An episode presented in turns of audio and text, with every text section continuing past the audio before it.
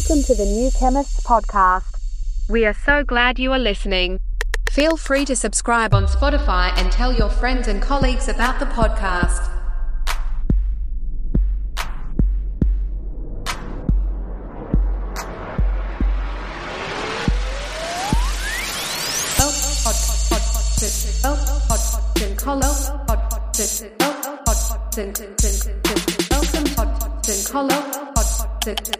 Welcome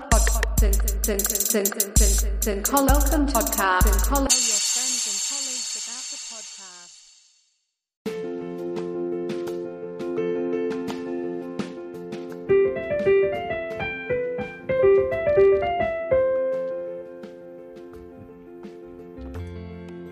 Welcome to the New Chemist podcast. We're glad you're listening. Feel free to download this podcast on Spotify, Google Podcasts, and Apple Podcasts. Here on the New Chemist, we discuss chemistry, which simply put is the science of change, as well as the other sciences, careers, community, research, and COVID 19.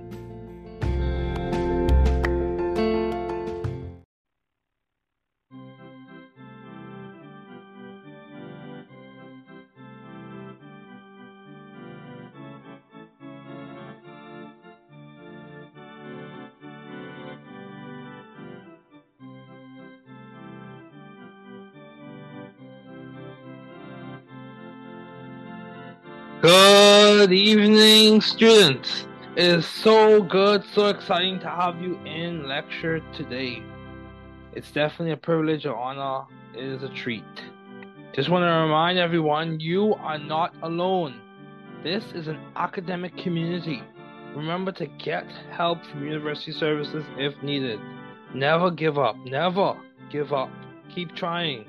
We're here to help you be intelligent, successful, and responsible scientists. However, at the end of the day, you must be responsible, intelligent, and hardworking. I want to remind you don't give up. It may be challenging, it may be hard. Find strategies, find resources, meet with people, network, do what you can. It's worth it. You are smart enough, you are good enough, you are worth the effort and the fight. Keep it up. So, um, today we're going to be going through a few advanced topics. I just want to give you a quick preview of some organic chemistry ideas. Uh, it's very valuable, uh, very useful, and I think it'll be uh, a good resource for you. Um, this book was written by myself and reviewed by one of my good colleagues and friends, Vincent Miranda. Um, so it's dedicated to the tens of people who have helped and inspired me, specifically my parents, doctors Ferguson and Ferguson, uh, my brother, attorney Ferguson, and my sister. Uh, it's definitely, and his wife as well, my brother's wife as well, and those teachers in university and high school who helped make science accessible to me. So let's just go over it. Organic chemistry is a subject that requires effort, focus, and skill. These foundations have been selected after guided review and observations as to what concepts facilitate and support a good understanding as the student progresses through this discipline in chemistry. These foundations, from the moiety to the metallics, highlight with conceptual focus key ideas, points, and memory aids to support your success in organic chemistry. Learning organic chemistry is similar to building a house. It takes time, skill, and persistent efforts. So let's begin. Of course, this will be an audio and a visual as well, depending on how you learn. The goal for this episode is to encourage those who are studying organic chemistry.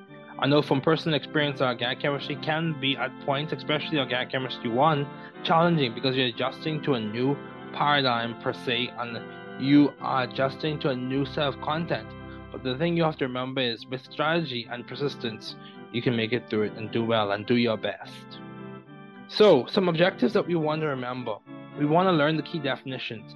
We want to understand key ideas and the relevance of Lewis dot structures, and we want to understand some simplified quantum mechanical concepts. Organic molecules can be defined as multiple atoms associated or bonded together, made primarily from carbon. In short, organic molecules are carbon based molecules. So we have the structure of cyanocobalamin. This is the structure I did my undergraduate thesis on, also known as vitamin B12. These molecules may or may not have the same molecular formula.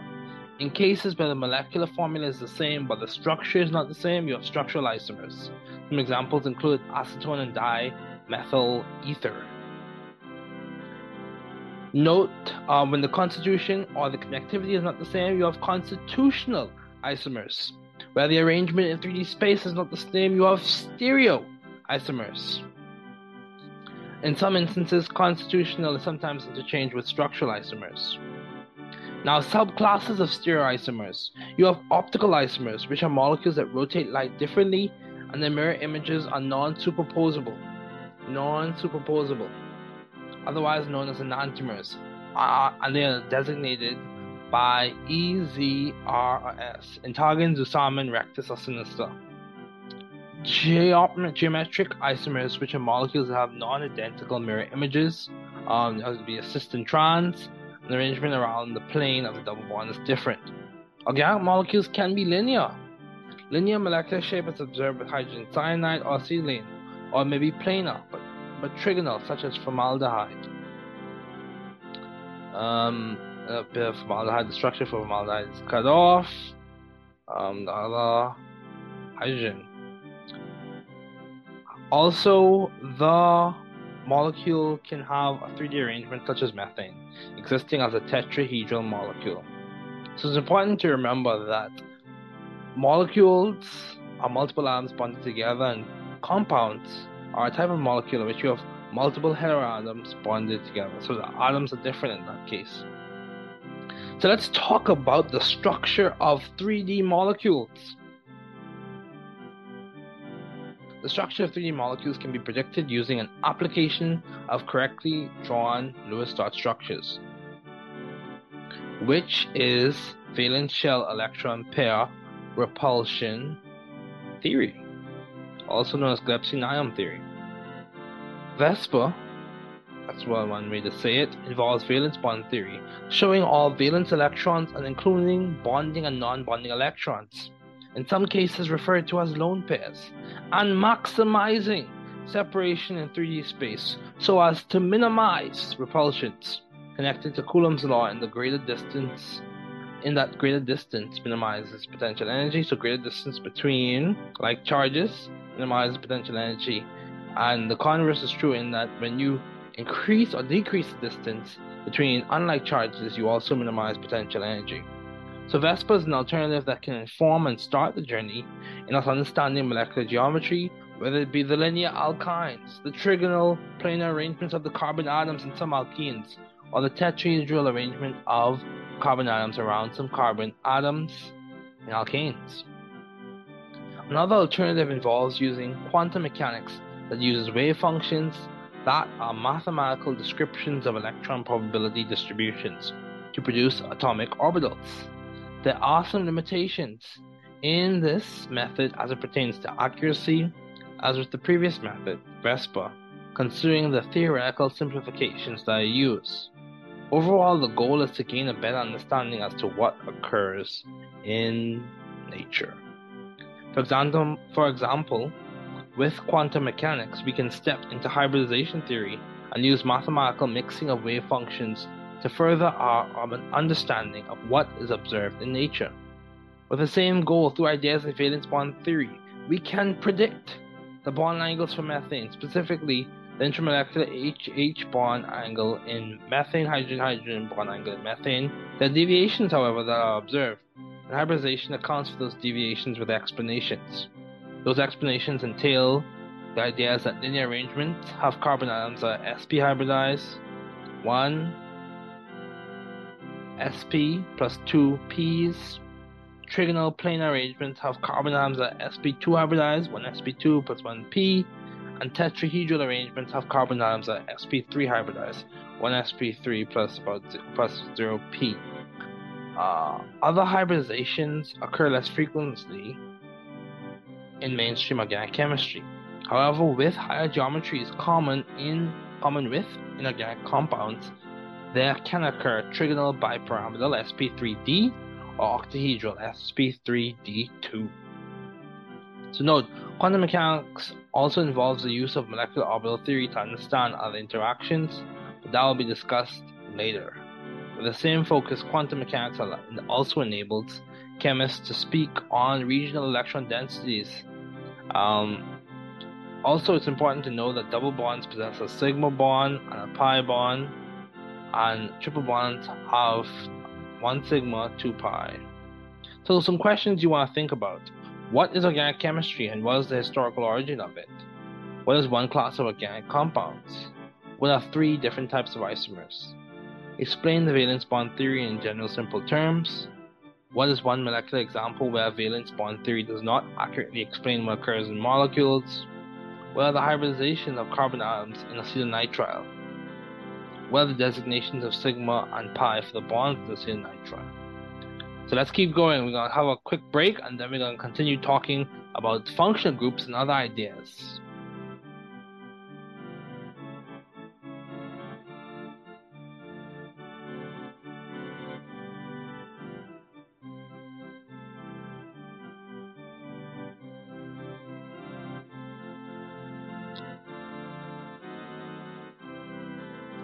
Okay, so let's go. Functional groups and other ideas. So you want to understand what is a functional group, understand the key format for organic nomenclature, and understand the role of intermolecular forces. Functional groups are characteristic parts of molecules that convey specific chemical properties to the molecules that possess them. Functional groups do numerous things, but mainly they enable us to compartmentalize information about molecules, compounds, and reactions. Functional groups do give us insight into chemical interactions, such as intermolecular interactions, as well as give us more information in understanding the properties of molecules. This includes the physical properties, boiling points and melting points, and solubilities. Considering the usefulness of functional groups, they also possess a characteristic molecular fingerprint that is detected in many ways, namely in spectra, so IR spectra, which really gives you a fingerprint as to the function groups within the molecule, and that'll be discussed later. So, case in point, we have an example of phenol right there. So, we have types of molecules and their properties. There are several types of molecules in the world. However, in the discipline of organic chemistry, there are specific molecules that are discussed frequently, including these. You have your alkanes, Alkanes, otherwise known as paraffins, are saturated hydrocarbons and aliphatic compounds. These molecules form a series of homologs with a repeating methylene unit and with the general formula CnH2n plus 2 and ending with the suffix ane. For example, in increasing order from 1 to 5, we have methane CH4, ethane C2H6, propane C3H8, butane C4H9, pentane C5H12. The following prefixes are hex for 6 carbons, hept for 7 carbons, oct for 8 carbons, non for 9 carbons, dec for 10 carbons. These prefixes from meth to dec are applicable throughout the naming of organic compounds, alkanes, alkenes, alkynes, alcohols, alcohols, etc. And there are lots of ways you can code this information, even when it comes to heterocycles, whether it be ir, et, ir, et, ep, dash here at ep dash ep. So there are lots of ways you can code the information for different heterocycles. We can discuss that uh, chunking on that mnemonic later. So air, oxirane, oxetane, oxane, oxolane, oxeptane, all those things. We can discuss that later. So alkenes, otherwise known as olefins, are unsaturated hydrocarbons and they are considered aliphatic compounds. They contain at least one double bond, forming a homologous series with the formula CnH2n. These, these are alkenes now. These molecules end with the suffix "-ene". So alkynes, otherwise known as acetylenes, are unsaturated compounds having a triple bond.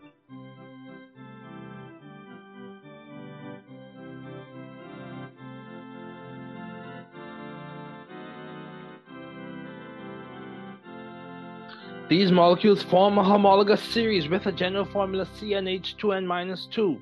These molecules end with the suffix "-ine". There are several other molecules that form a homologous series within their groups, including carboxylic acids, and aldehydes. You also have alcohols.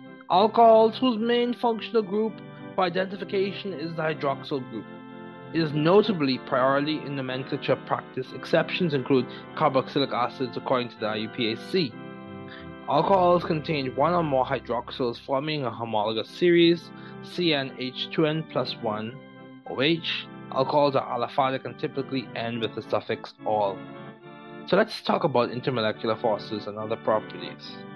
With functional groups comes certain properties such as specific boiling points and melting points, as well as critical temperatures. The temperature around which a vapor is not easily uh, does not easily undergo a phase change to a liquid, and many other physical properties.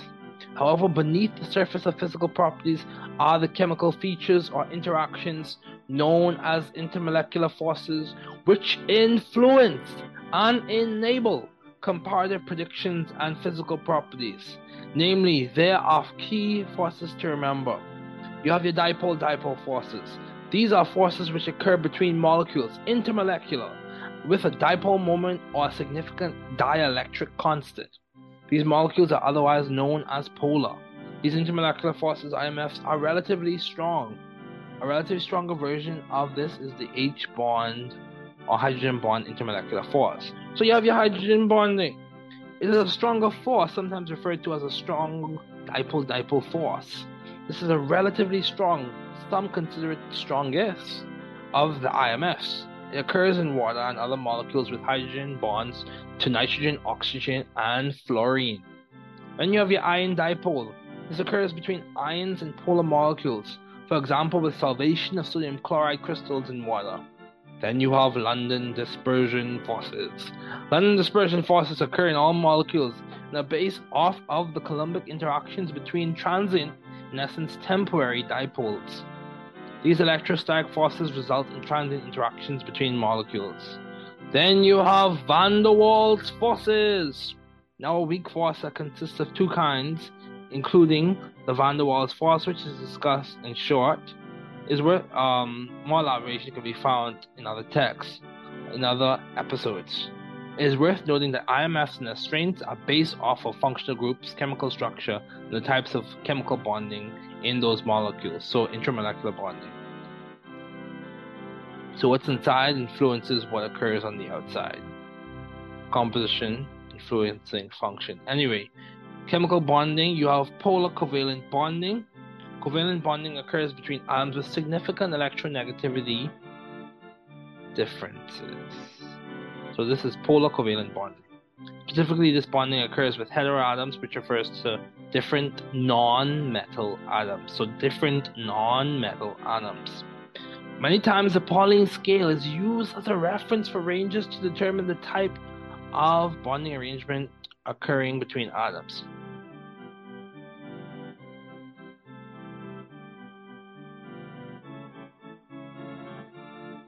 If bonding, though considered a theoretical construct, is viewed on a spectrum, polar covalent bonding would exist around the middle.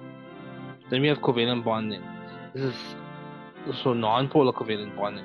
This is almost at the other another end of the bonding spectrum, where there is less significant difference in electronegativity. So then you have ionic bonding. This is at the other end of the bonding spectrum. This occurs between metals and non-metals for example, in sodium chloride, there's a large difference in electronegativity.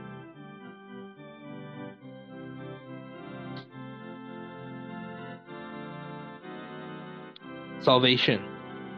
Solvation is dependent on many factors, including the principle like dissolves like, and ideas such as hydrophilicity and hydrophobicity. Hydrophilicity and hydrophobicity these terms refer to the molecule's stance in relation to water, whether it has a significant affinity for water, hydrophilic, water loving, or less significant affinity for water, hydrophobic, water hating. The tendency of molecules is as follows polar and ionic compounds tend to be hydrophilic compared to covalent and nonpolar compounds, which tend to be hydrophobic. Nomenclature, according to the IUPAC, is based off of four main parts prefix, locant, parent chain, suffix. The prefix this normally denotes the number of each substituent or functional group attachments. Prefixes include di, tri, tetra. The locant, which is the number that describes the functional group attachment or the substituent's position. The parent chain. This is normally the longest continuous chain in the molecule.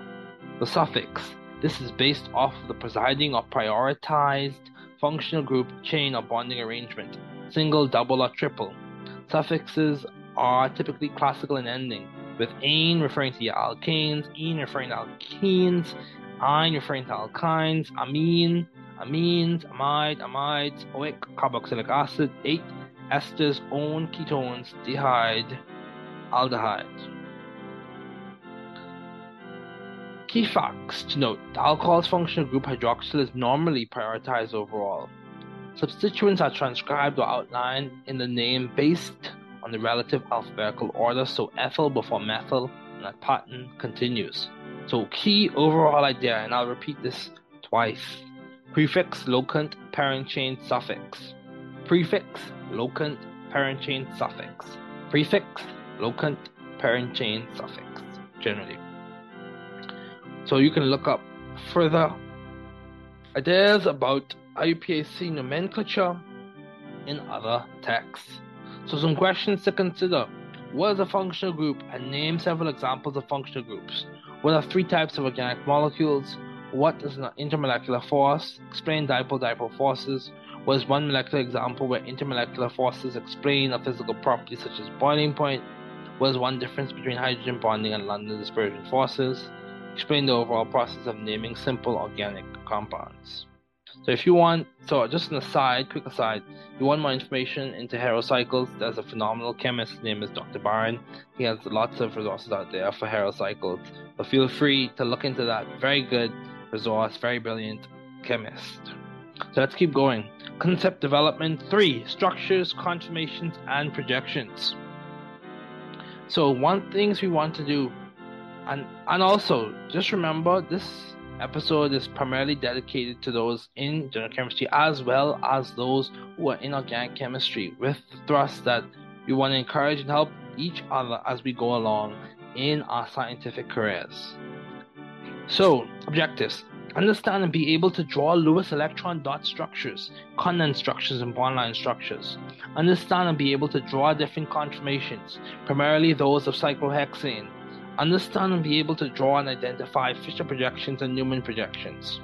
So, structures are diagrammatic representations of different molecules, and they provide a means of understanding what is occurring in nature.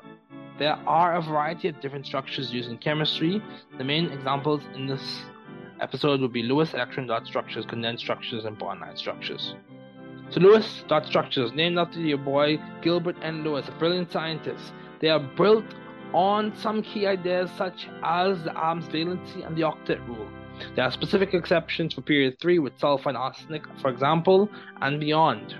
Valency. Valency refers to the amount of electrons an atom will lose, many times resulting in a positively charged ion cation. Gain. Many times resulting in a negatively charged ion anion. Or share, typically occurring in covalent molecules, in order to have a stable noble gas configuration. Ground state, of course. Valency can be determined using the periodic table. The group number, the vertical column numbers for main group elements typically in the periodic table is designated the valency. The valency corresponds normally with charge, oxidation number, and its subsequent sign is dependent on the type of atom, its reactivity, and what it is reacting with. So, key points to note Valency can be shown quickly using Lewis dot structures and orbital arrangements can be explained simply. Um, in some ways with the Bohr model. The octet rule now. The octet rule is a principle with applications in resonance theory, simple chemical mechanisms, and reactions. The octet rule is based on the idea of atoms gaining, sharing, or losing electrons in order to have a complete octet. And in this context, we're referring to eight outer electrons. There are exceptions. For example, some atoms may lose electrons to possess the electron configuration of helium, two outer electrons. However, for the most atoms, in period 1 and period 2 in the periodic table of elements, those elements obey the octet rule generally. This rule is helpful in predicting reactivity and explaining simply the rationale for certain chemical reactions. So from period 3 onward, there are exceptions. So let's think about the rules for writing Lewis electron dot structures. So NP-SEM, note the total amount of valence electrons. Place single bonds between each atom. Subtract two electrons for every single bond added. Eliminate or note the remainder amount of electrons and minimize formal charge as best as possible. So for atoms and ions, consider the group number primarily an electron configuration. For molecules, start by determining the total electron count among the atoms in the molecules. Draw single bonds between each atom, subtract two electrons for each single bond, add extra bonds when necessary. For example, carbon oxygen bonds in aldehydes and ketones. Bonding arrangement is typically in the form of a double bond. Ladies and gentlemen, you must know and observe the trends. After all the necessary extra bonds have been denoted, subtract the correct amount of electrons for the extra bonds added typically with the remaining electrons denote them as lone pairs around the relevant atoms.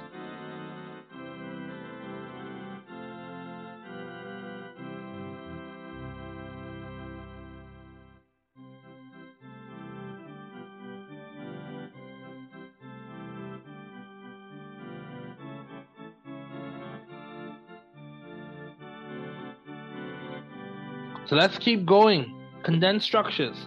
Condensed structures are important in the process of understanding what bond-line structures represent and show. In condensed structures, all of the hydrogen bonds are attached to the carbon, for example. S2 bromobutane, you can see here. So bond-line structures are the next step after condensed structures. These show only the carbon framework with each carbon represented by a bend in the chain and the hydrogen not denoted but inferred or assumed to the point or a complete octet around the carbon atom. This means hydrogens are not shown but implied to the point that the valency of carbon is satisfied. For example, we see there bond-line structures are useful and efficient, they save time. We can see an example of a bond-line structure right there for benzene. Now conformations. Conformations are molecules that differ only by rotations around single bonds. You may have heard of conformers, rotamers, otherwise characterized as sigma bonds. These alternate rotations affect the potential energies of the molecules, either increasing, as seen in the eclipse conformation, or decreasing it, as seen in the anti-conformation. Conformation's potential energies are attributed to ring strain, which is based off of the angle strain and the torsional strain. Angle strain is caused by the alternate bond angles that have deviated from the idealized bond angle suggested in VSEPR. Torsional strain is caused by repulsion due to the dispersion forces, an intermolecular force, and this can cause steric hindrances. So as you progress further in your career in science, you'll hear the two whistling, whistling concepts, two echoing concepts in the halls of organic chemistry. You have sterics and electronics. So conformations can be experimentally described using a graph of dihedral, dihedral angle versus potential energy. As you study this, some more you encounter things like Karplus correlation, um, all of that, all good stuff, a lot of good stuff. So typically, cyclohexane is plotted showing the potential energy of the different conformations in there or in increasing potential energies. The chair, the twist boat, the boat, the half chair, and the chair. Chair chair, twist boat, chair, half chair, twist boat, half chair, chair. It's important when you start learning about this to be able to draw your chairs correctly. Chair, half chair, twist boat, boat, twist boat, half chair, chair. So CHT, BTHC. CHT, BTHC, chair, half chair, twist boat, boat, twist boat, half chair, chair. Projections. In chemistry, there are many types of projections. However, two that are frequently encountered are the Newman projection and the Fischer projection. So, Newman projections are structures from a specific perspective. We look down a specific single bond between atoms and draw the other attachments in respect to those two atoms. For example, butane is drawn. So, picture yourself looking down the axis of a single bond, C2 to C3 of butane, or C2 to C3 in some other molecule.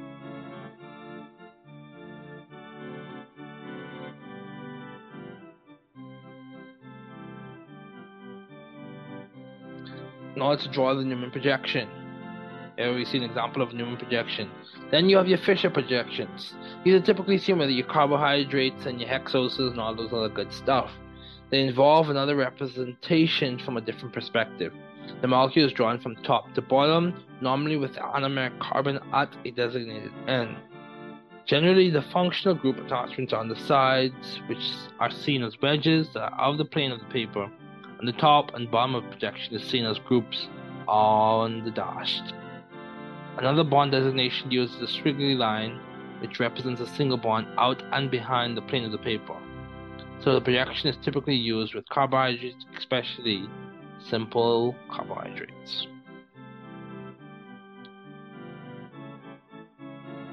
So you can see an example of R, one bromo, one chloroethane, and then you can see another example of thalidomide.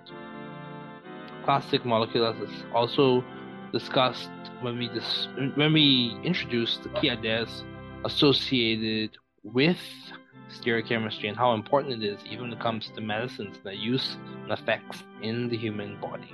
So let's talk about some questions. What is the lowest electron dot structure of oxygen? What are the key ideas for drawing Lewis electron dot structures? Explain the concept of valency. Explain the octet rule. What is one exception to the octet rule? Draw the bond line structure of anthracene. Explain the overall order of stability for cyclohexane conformations. Remember, we go chair, half chair, twist boat, chair, half chair, twist boat, boat, twist boat, half chair, chair. Chair, half chair, twist boat, boat, twist boat, half chair, chair. CHTBTHC. CHTBTHC. For those who need to know that. Okay, so let's talk about chirality and isomerism. You want to know key definitions. Definitions of words such as isomer, chiral, and conformers. Understand the concepts of stereoisomerism, chirality. Understand the Lebel and Van Lebel Van Hoff rule. So let's keep going.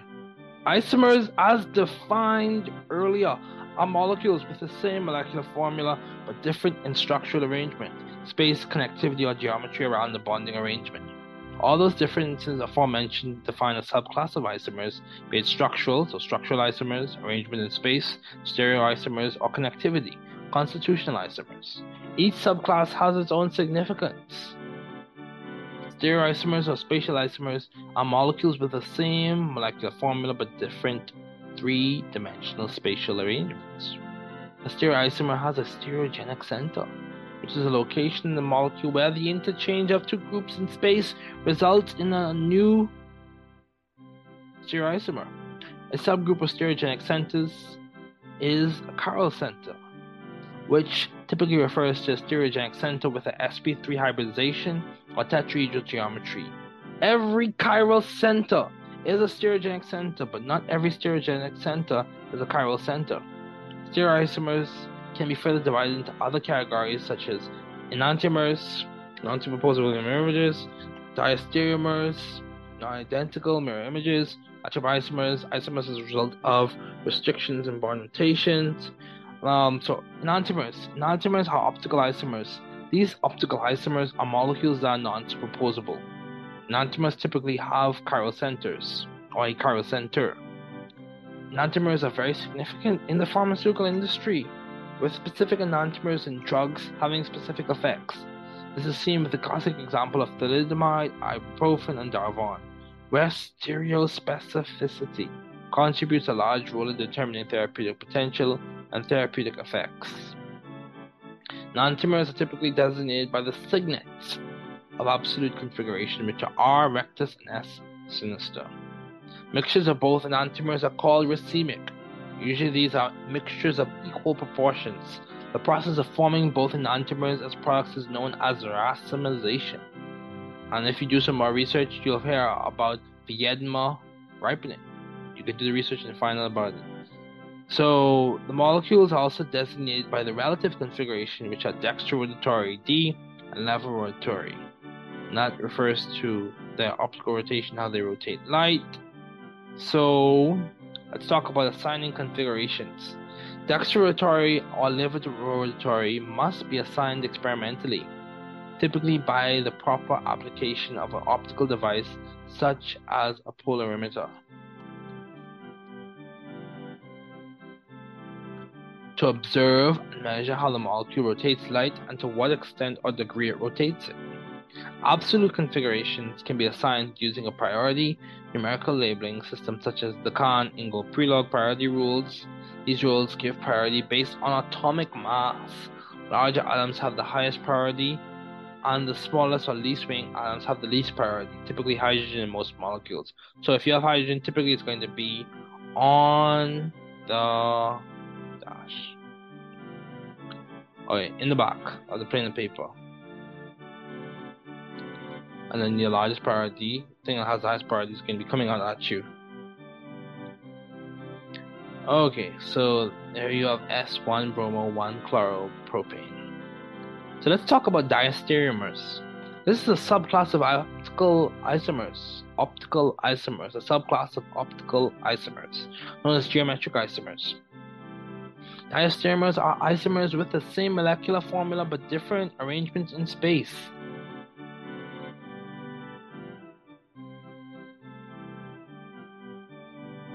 That results in non identical mirror images. These can typically be identified by first assignment of the absolute configuration of the stereogenic centers, then comparison of the mirror images to determine whether they are identical or not. So that's a suggested way you can do it. Subclass of diastereomers are cis-trans isomers and conformers, which can further be divided into rotamers. So you have your E-Z isomerism and your cis-trans isomerism. As dextrorotatory and levorotatory is relative assignment for stereochemistry, so is cis and trans. Cis and trans isomerism allows for the denoting of the spatial arrangements based on like groups, for example, trans 1,2 dichloroethene or cis 1,2 dichloroethene. This relative system, cis or trans, can become obscure very quickly. So, to provide a more meticulous system, the Cahn Ingold Prelog priority rules are used to label the substituents on the double bond using entgegen, E or opposite, and zusammen or same side. So, entgegen, E opposite, zusammen, same side. This system aforementioned provides more clarity with stereochemistry. As stated earlier, the Cahn Ingold Prelog priority rules give the highest priority to the largest substituent or the substituent with the greatest atomic mass, and the following substituents are labeled with the numbers 2, 3, 4 based on atomic masses. So you number your substituents. Basically, you assign your priorities, you number your substituents. It's good to do this with your modeling kits, your modeling sets, and if you can't afford it, you can use gumdrops and toothpicks. Just make sure you use different colors for different types of atoms. But assign your priority, arrange it, visualize it in 3D space. You may have to build a model. And from there, you see 1, 2, 3, 4, rectus, 1, 2, 3, 4, sinister. If it goes clockwise, if it the substituents if the substituents are ordered such that they go in a clockwise way, rectus if they go uh, or they're arranged such that they follow a anticlockwise path or trajectory, we call it sinister. So conformers and rotamers. A conformer is an arrangement or conformation of a molecule based on a rotation or based on rotation of single bonds that resulted in a potential energy minimum. A classic example of a conformer is with cyclohexane, which you have different conformers represented in the graph below. A rotamer is just a conformation of a molecule that results from another rotation of a molecule's single bonds. And you have the anomers, automers, and isomer formed due to the geometric variation found in certain atoms in specific molecules. Anomers are typically seen and described in carbohydrates where designation of alpha or beta is used. Alpha D glucopyranose, beta D glucopyranose. And you have the epimers, an epimer, normally found in diastereomeric pairs, is a stereoisomer that differs in configuration at any point in the molecule by changing the position of the two substituents results in the formation of a new stereoisomer. Basically, an epimer is an isomer that differs in configuration at any stereogenic center. So Le Bel van 't rule.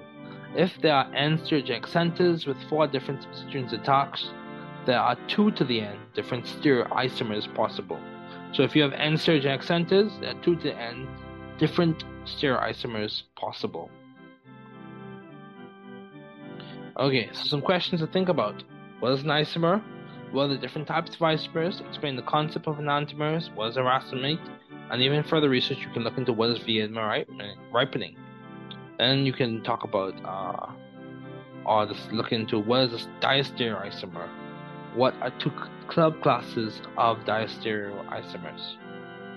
And then we can talk about explaining the Cahn-Ingold-Prelog priority rules for designating absolute configuration. So let's keep going. Nucleophilicity and electrophilicity. In it for the long run. Learn the definition of nucleophilicity and electrophilicity. Understand the trends with nucleophilicity and basicity or electrophilicity and acidity. So we want to understand those things. Those are our objectives for this reading. Nucleophilicity is a kinetic concept that describes the affinity of an atom or molecule for the nucleus of another atom which is positively charged with the intended meaning of nucleus loving. So nucleophilicity, nucleus loving. This term is very important for understanding reactions and their mechanisms. Nucleophilicity refers to how willing, to what degree, or at what rate is an atom or molecule donating its electron density to another atom or molecule. The degree of nucleophilicity is defined by the rate of the reaction, specifically the rate of electron density donation. Generally, nucleophilicity, when comparing a similar atom in multiple molecules, uh, follows Lewis basicity some contexts. Um, also, when a nucleophilic atom is different, there may be no relationship between nucleophilicity and basicity. So that's something to note. If the nucleophilic atom is different, there may be no relationship that you observe. Um, since dipole moments for each atom or molecule may be different, thus affecting polarizability, which is a large determining factor in nucleophilicity. So, polarizability of the electron cloud a large determining factor in nucleophilicity. So, it's very important to understand it. It's grounded, in Coulombic is grounded in Coulombic forces. It can result in the formation or breaking of bonds, as seen in the infamous nucleophilic attack and nucleophilic substitution. So let's talk about electrophilicity. Electrophilicity is a kinetic concept. It involves a reaction in which there is an acceptance of an electron pair. An electrophile is defined as an electron pair acceptor or an atom or molecular part that is electron loving, electrophile. This term provides insight into mechanisms or reactions such as electrophilic aromatic substitution, electrophilic substitution, and electrophilic addition. Electrophilicity is it basically involves the measured degree or extent, kinetically speaking, of how much an atom or molecule is willing to accept electron density from another atom or molecule. So, some questions to consider. What are some key ideas associated with the concept of nucleophilicity? What are some key trends with nucleophilicity? Explain the connection between Lewis basicity and nucleophilicity. What is the connection between Lewis acidity and electrophilicity? Explain the significance of PKB, some aspects of the concept of nuclear nucleophilicity. So let's talk about spectroscopy and some instrumentations. Spectroscopy involves the study of the interactions of electromagnetic radiation and matter. Spectroscopy has a key role in organic chemistry, it contributes to informing many processes, including retrosynthetic analysis, structure elucidation, and total synthesis. Spectroscopy and spectrometry are different. Spectroscopy refers to the study of the interaction of electromagnetic radiation and matter, while spectrometry refers to the measurements of the interaction of electromagnetic radiation and matter. So measurements versus just the study. We have UV spec. That's an example of a diagram, UV light source, going to your scanning monochromator, UV motor that's spinning, it goes to sample cuvette, and you go to your detector, you amplify it, and it's displayed. For sample cuvette, you also have a reference cuvette as well. So UV vis spectroscopy is an analytical technique that involves the use of ultraviolet or visible light in order to analyze a sample in a cuvette. This technique can be used to quantify, detect, test, support, or support structure elucidation and aids in determining molecular geometry and to study the kinetics of reactions. So when you think of UV vis spec, also think about Woodward Hoffmann rules. One of the main ideas behind the use of UV spectrophotometers is the principle of absorbance.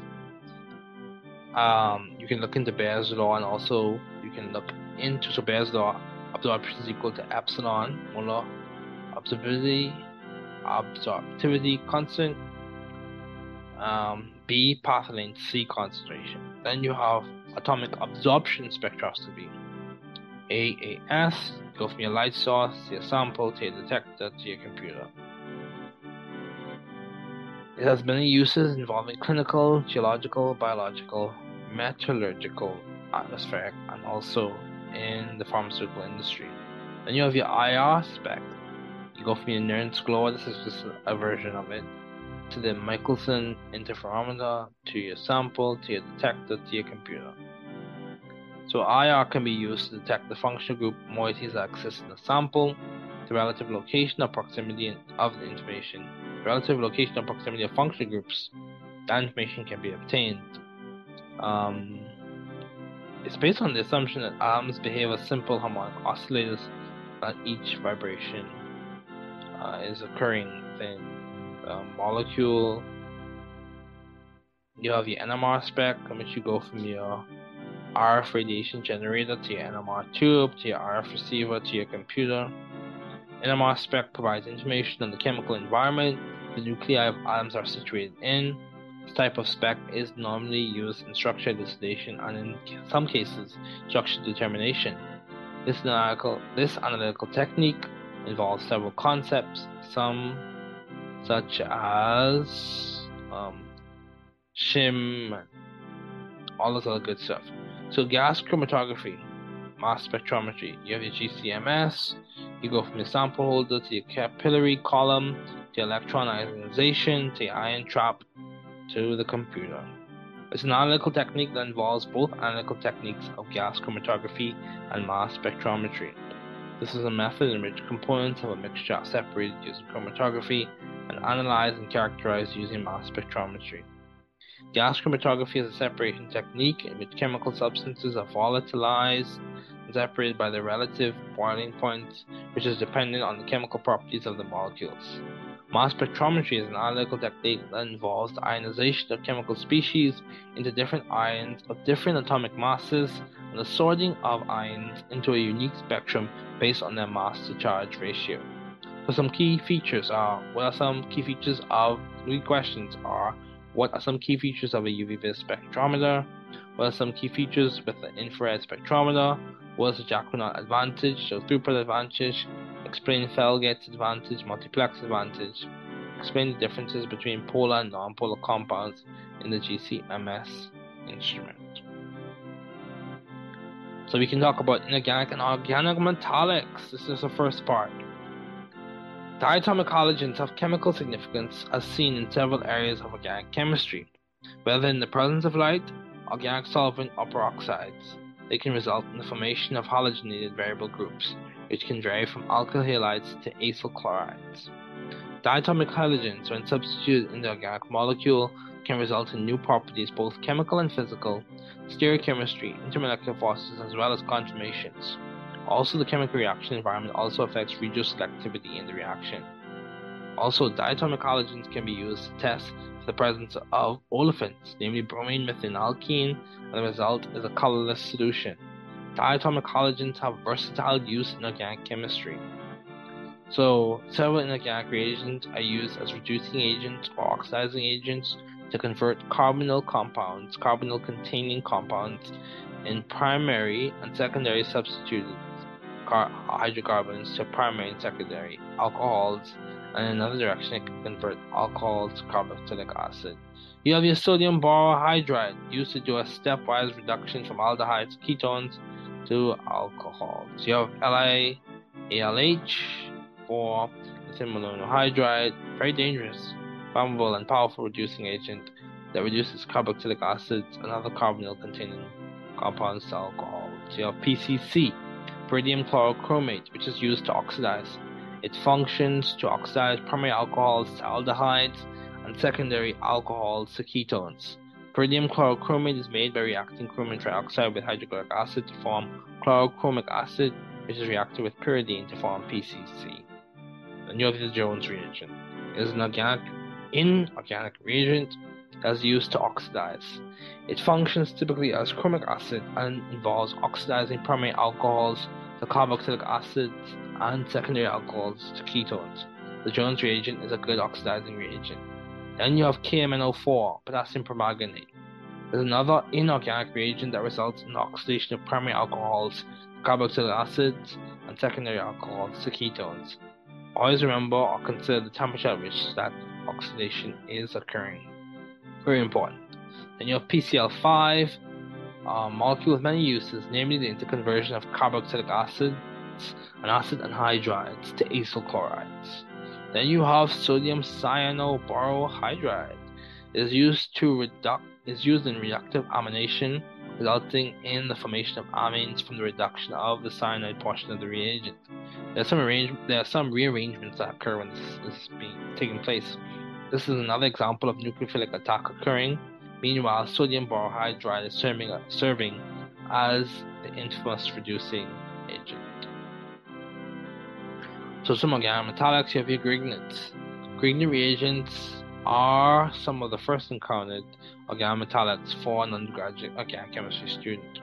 These molecules are composed of, organic, of an organic variable group, a magnesium atom, and a halide. Are normally used to attach organic variable groups to a carbonyl, meanwhile reducing the oxygen to a hydroxyl, thus making an alcohol. Grignard reagents are very useful, however, because these are reactive even with water. All material used in the reaction to avoid water contamination must be lab oven dried. Then you also have Gilman reagents. Gilman reagents are organocuprates attacking as a nucleophile to rings with an unsaturated region, alkenyl, or to an alkyl halide to form an alkyl substituted molecule. Then you have your regular nucleophiles such as metallic alkoxylates such as sodium ethoxide, magnesium ethoxide, which are used as nucleophiles to attack a variable group whether in an SN2 or E2 manner, as well as in displacement reactions. So, here are some questions. What are some examples of substitutions using diatomic halogens? What is an example of an oxidized alcohol? Explain the use of sodium borohydride in reduction reactions. Where does the organoborane occur in the reaction schema and why is this chemically significant? Can nucleophilic attack serve as a means of oxidation or reduction? So let's talk about some regiochemistry principles. Understand the fundamentals of regiochemistry. Understand Markovnikov's rule and anti-Markovnikov's rule. So Markovnikov's rule, he who has more gets more. Anti-Markovnikov, he who has more gets less. Understand Zaitsev's rule and Hofmann's rule.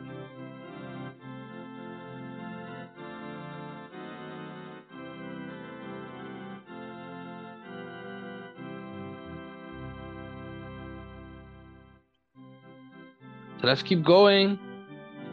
This will be the last section that we go through today. More to come later on. So regiochemical principles come from regiochemistry comes from the Latin word regionum, meaning direction. Regiochemistry provides and describes the principles involved in the directionality or position and placement of reactants to form the product. Regiochemistry is very important. As you progress, you'll hear about things being regiodivergent or regioselective. Reagents used can cause a specific regiochemical result or result in the opposite of what would normally occur. So you have Markovnikov's rule. Put simply, he who has more gets more. Markovnikov's rule is in the addition of a halide to an unsymmetrical alkene, the hydrogen goes to the carbon with the greatest number of hydrogens, and the halide goes to the other carbon.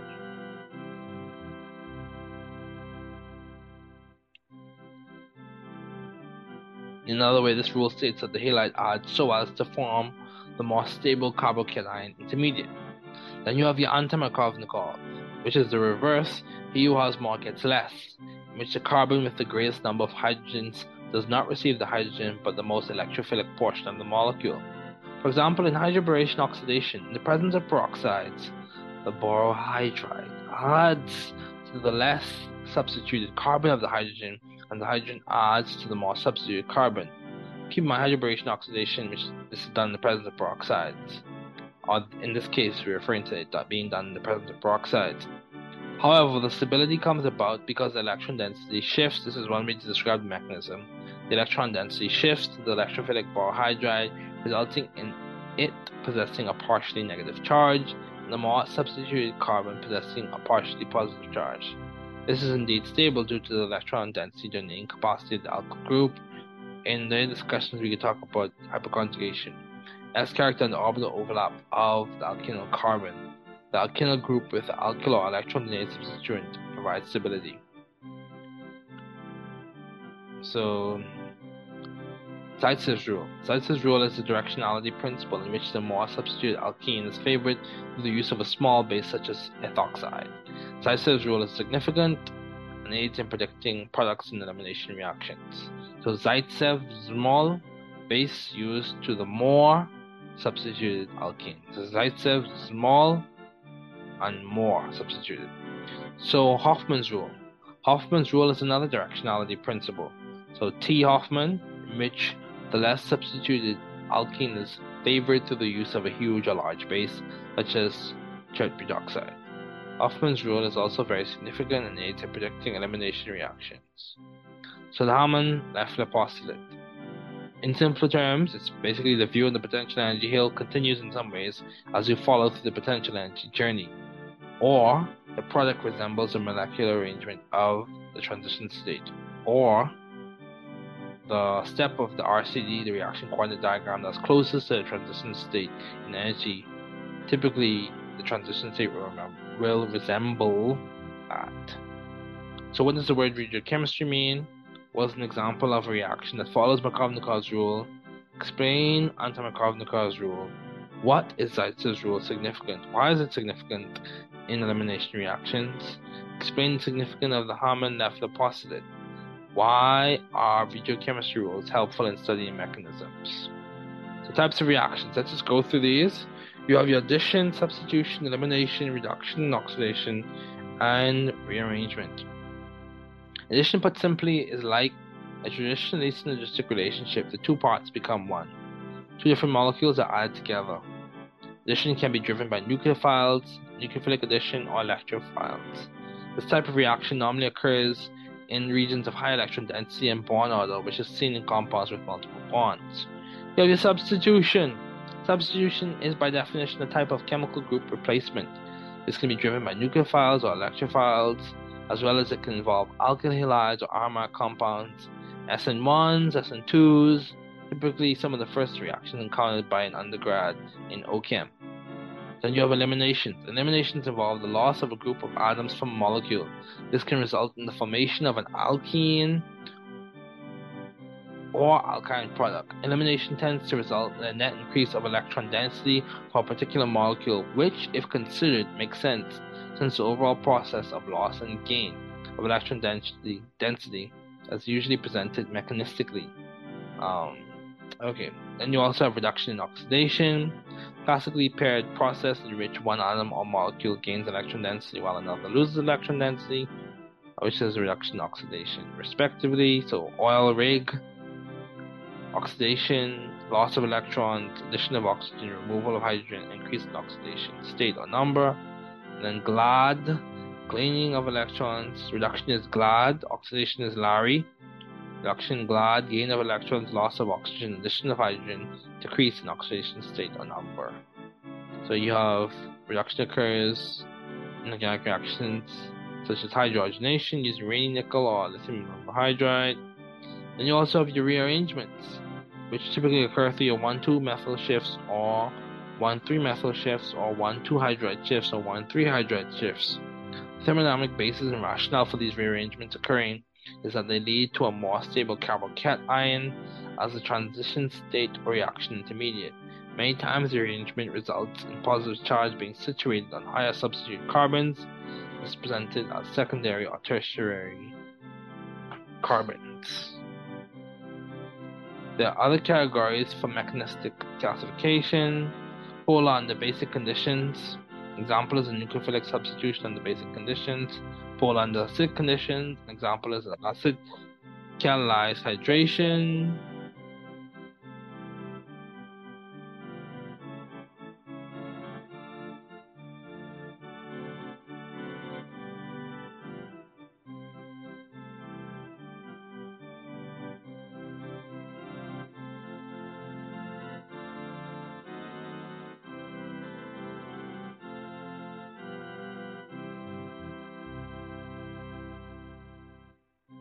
Heard about the background noise. You have pericyclic. An example is the 4 plus 2 cycle cycloaddition.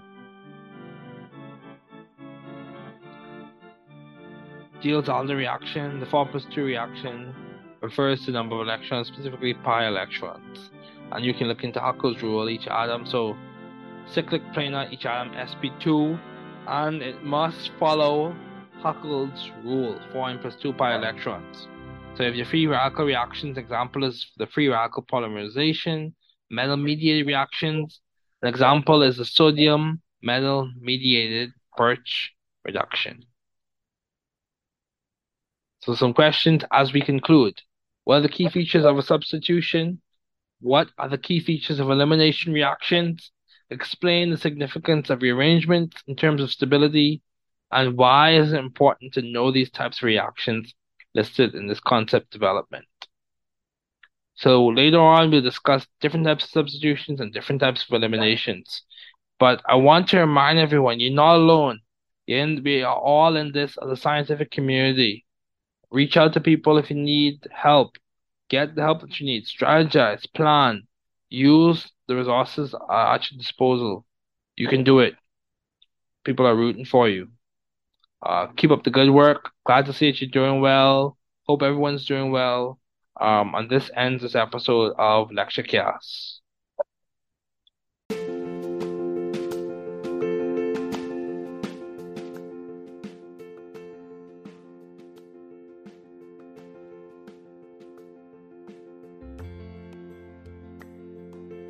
Vorwort. Zeit und Zufall passieren uns allen. Nachdem ich als Student gearbeitet und Nachhilfe gegeben habe und ein volles Stipendium für die Graduiertenschule erhalten habe, ist dieses Buch eine zeitgemäße und ein Beispiel dafür, wie man es weitergibt, damit andere davon profitieren. Wenn Sie Chemie studieren, bietet Ihnen dieses Buch tatsächlich die Gelegenheit, Ihnen als ergänzender Ratgeber bei Ihrem Erfolg zu helfen. Wenn Sie sich dafür entscheiden, es zu verwenden, denken Sie an die Konzepte, verwenden Sie das demnächst erscheinende Arbeitsbuch und wenden Sie verschiedene Methoden für eine gesunde positive Verstärkung an. Zu den Zielen der Mnemonik gehört das Erlernen der vereinfachten Versionen der Konzepte, nicht der komplizierten technischen Details, bei denen es in vielen Fällen Ausnahmen gibt oder geben wird. Es stimmt, dass Wiederholung und Übung dazu beitragen, die gelernten Konzepte zu festigen. Du kannst es schaffen. DJF. Biografien von Autoren. David Ferguson. David Ferguson ist ein neuer Doktorand, der kürzlich ein Vollstipendium für ein Chemiestudium erhalten hat. Er besuchte sowohl das Georgia Institute of Technology als auch die Tyler University, wo er seinen Abschluss mit Auszeichnung machte. Er stand auf der Dekanatsliste beider Institutionen und erhielt zahlreiche Stipendien an der Georgia Tech und der Tyler University. David Ferguson hat mit Dr. C. Heines am Georgia Tech Research Institute sowie mit Dr. Daniel King und Dr. V. Sichula an der Tyler University geforscht. Er strebt danach, im akademischen Bereich tätig zu sein und künftigen Studierenden. Zweiter Vincent Vincent Miranda ist ein Senior Pre-Med-Student an der Tyler University und arbeitet an einem Bachelor of Science in Biochemie. Er wurde mit dem herausragendsten Studentenpreis in organischer Chemie, Biochemie und anorganischer Chemie an der Tyler University ausgezeichnet. Außerdem unterstützte er Dr. Daniel Kaluka, PhD, bei der Bachelor-Forschung zu Hemproteinen bei einem Malaria-Parasiten, Plasmodium falciparum. Vincent ist College-Basketballspieler an der Tyler University und hat sich 2020 einen Platz im NAIA Einsatz. Dieses Buch ist den Dutzenden Menschen gewidmet, die mir geholfen und inspiriert haben. Insbesondere meine Eltern, mein Bruder, meine Schwester und die Lehrer an der Universität und an der Highschool, die mir geholfen haben, mir die Naturwissenschaften der neue Chemie. Copyright zeichnete New Chemists Abschnitt 1 Grundlagen Organische Chemie ist ein Fach, das Anstrengung, Konzentration und Geschick erfordert. Diese Grundlagen wurden nach einer geführten Prüfung und Beobachtung ausgewählt, welche Konzepte ein gutes Verständnis erleichtern und unterstützen, während ein Student diese Disziplin in der Chemie durchläuft. Diese Grundlagen von der Einheit bis zu den Metallen werden mit konzeptionellem Fokus, Schlüsselideen, Punkten und Gedächtnishilfen hervorgehoben, um ihren Erfolg in der organischen Chemie zu unterstützen. Das Erlernen der organischen Chemie ähnelt dem Bau eines Hauses, es erfordert Zeit, Geschick und beharrlichen Einsatz. Lass uns anfangen. Konzeptentwicklung 1. Einführung. Ziele. Lernen Sie die wichtigsten Definitionen. Verstehen Sie die Schlüsselideen und die Relevanz von Lewis-Punktstrukturen. Verstehen Sie einige vereinfachte quantenmechanische Konzepte. Organische Moleküle. Organische Moleküle können als mehrere miteinander verbundene oder verbundene Atome definiert werden, die hauptsächlich aus Kohlenstoff bestehen. Kurz gesagt, organische Moleküle sind Moleküle auf Kohlenstoffbasis. Abbildung 1.1 Dieses Bild zeigt die Bindungsstruktur von Cyanocobalamin, auch bekannt als Vitamin. Diese Moleküle können die gleiche Summenformel haben oder auch nicht. In Fällen, in denen die Summenformel dieselbe ist, aber die Struktur ist nicht dieselbe, Strukturisomere. Einige Beispiele sind Aceton und Dimethylether. Abbildung 1.2 Dieses Bild zeigt zwei Strukturisomere, Konstitutionsisomere, Aceton links und Dimethylether. Die Konstitution oder Konnektivität ist nicht dasselbe, Konstitutionsisomere. Beachten Sie, dass die zuvor erwähnten konstitutionellen Isomere manchmal mit dem Begriff strukturell verwechselt werden. Die Anordnung im 3D-Raum ist nicht dieselbe, Stereoisomere. Abbildung 1.3 Dieses Bild zeigt ein Enantiomerenpaar, von links nach rechts, S-1 Brom 1 Chlorethan und R. Ethan. Unterklassen von Stereoisomeren. Optische Isomere sind Moleküle, die Licht unterschiedlich drehen und deren Spiegelbilder nicht überlagerbar sind. Sie werden auch als Enantiomere bezeichnet und normalerweise mit E, Z, R oder S bezeichnet. Geometrische Isomere sind Moleküle, die nicht identische Spiegelbilder haben und deren Anordnung um die Ebene der Doppelbindung unterschiedlich ist, zum Beispiel cis oder trans. Organische Moleküle können linear sein. Eine lineare Molekülform wird in HCN, Cyanwasserstoff, oder Acetylen, C2H2, beobachtet, oder sie kann immer noch planar, aber trigonal sein, wie zum Beispiel Formaldehyd. Das ist trigonal planar. Abbildung 1.4 Diese Abbildung zeigt die Bindungslinienstrukturen von Blausäure, Acetylen und Formaldehyd, von links nach.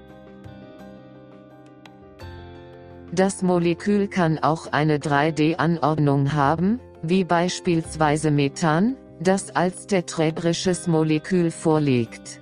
Abbildung 1.5 Diese Abbildung zeigt die Bindungslinienstrukturen von Methan und Schematische Erklärung von Molekülen und Verbindungen. Abbildung 1.6 Diese Abbildung zeigt die Unterschiede und Beziehungen zwischen Molekülen und die Struktur von 3D-Molekülen.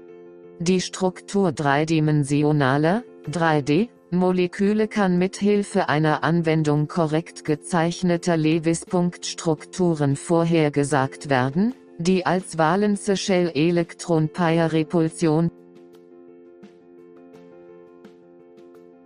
VSEPR beinhaltet die Valenzbindungstheorie, die alle Valenzelektronen zeigt, einschließlich bindender und nicht bindender Elektronen, in manchen Fällen auch als freie Elektronenpaare bezeichnet, und die Maximierung der Trennung im 3D-Raum, um Abstoßungen zu minimieren, verbunden mit dem Coulombschen Gesetz, da ein größerer Abstand das Potential minimiert. Energieverteilungen für gleiche Ladungen.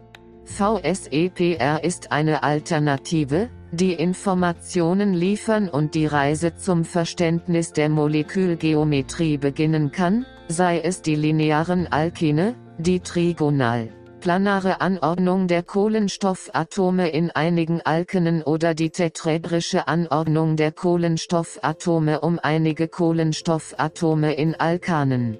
Eine weitere Alternative besteht darin, die Quantenmechanik zu nutzen, die Wellenfunktionen verwendet, die mathematische Beschreibungen von Elektronenwahrscheinlichkeitsverteilungen sind, um Atomorbitale zu erzeugen. Bei dieser Methode gibt es einige Einschränkungen hinsichtlich der Genauigkeit wie bei der vorherigen Methode, VSEPR, wenn man die verwendeten theoretischen Vereinfachungen berücksichtigt. Insgesamt besteht das Ziel darin, ein besseres Verständnis darüber zu erlangen, was in der Natur geschieht.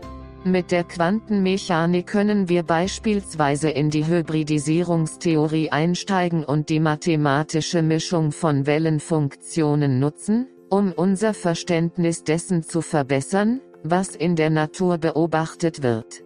Mit dem gleichen Ziel können wir durch Ideen der Valenzbindungstheorie die Bindungswinkel für Methan vorhersagen. Insbesondere beim intramolekularen HH-Bindungswinkel in Methan werden Abweichungen beobachtet, und die Hybridisierung erklärt diese Abweichungen mit Erklärungen. Diese Erklärung beinhaltet Lineare Anordnungen haben Kohlenstoffatome, die sp-hybridisiert sind, 1 sp plus 2p. Trigonalplanare Anordnungen haben Kohlenstoffatome, die sp2 hybridisiert sind, 1 sp2 plus 1p. Tetraeder-Anordnungen haben Kohlenstoffatome, die sp3 hybridisiert sind, 1 sp3 plus 0p. Andere Hybridisierungen kommen in der Mainstream-organischen Chemie seltener vor. Bei höheren Geometrien, die bei anorganischen Verbindungen üblich sind, können jedoch trigonal-bipyramidale, SP3D, oder oktädrische, SP3D2, auftreten.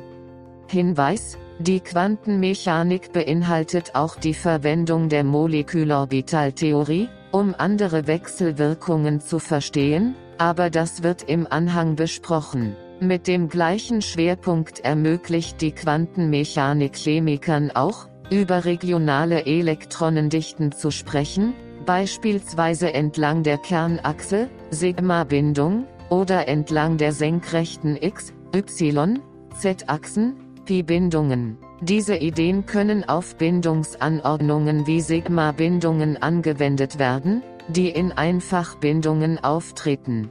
Neben Doppelbindungen gibt es Sigma-Bindungen und eine Pi-Bindung. Darüber hinaus gibt es bei Dreifachbindungen eine Sigma-Bindung und zwei Pi-Bindungen. Fragen. Einfach. Was ist organische Chemie und was ist ihr historischer Ursprung? Hinweis, Friedrich Wohler und 1828, was ist eine Klasse organischer Verbindungen? Welche drei verschiedenen Arten von Isomeren gibt es? Mittel. Erklären Sie die Valenzbindungstheorie in allgemeinen, einfachen Worten. Was ist ein molekulares Beispiel, bei dem die Valenzbindungstheorie nicht genau erklärt, was in Molekülen geschieht? Hart. Was ist die Hybridisierung der Kohlenstoffatome in Acetonitril? Wie lauten die Bezeichnungen Sigma und Pi für die Bindungen in Acetonitril? Konzeptentwicklung 2. Funktionsgruppen und andere Ideen. Ziele. Verstehen Sie, was eine funktionale Gruppe ist. Verstehen Sie das Schlüsselformat für die organische Nomenklatur. Verstehen Sie die Rolle intermolekularer Kräfte, EMFs. Funktionelle Gruppen sind charakteristische Bestandteile von Molekülen, die den Molekülen, die sie besitzen, spezifische chemische Eigenschaften verleihen. Funktionelle Gruppen erfüllen zahlreiche Aufgaben, vor allem aber ermöglichen sie es uns, Informationen über Moleküle, Verbindungen und Reaktionen zu unterteilen. Funktionelle Gruppen geben uns Einblick in chemische Wechselwirkungen wie zum Beispiel intermolekulare Wechselwirkungen und liefern uns weitere Informationen zum Verständnis der Eigenschaften von Molekülen. Dazu gehören die physikalischen Eigenschaften, Siedepunkte und Schmelzpunkte, und Löslichkeiten. Angesichts der Nützlichkeit funktioneller Gruppen besitzen sie auch einen charakteristischen molekularen Fingerabdruck, der auf vielfältige Weise nachgewiesen werden kann, insbesondere in Spektren, die in einer späteren Konzeptentwicklung, Konzeptentwicklung 6, besprochen werden.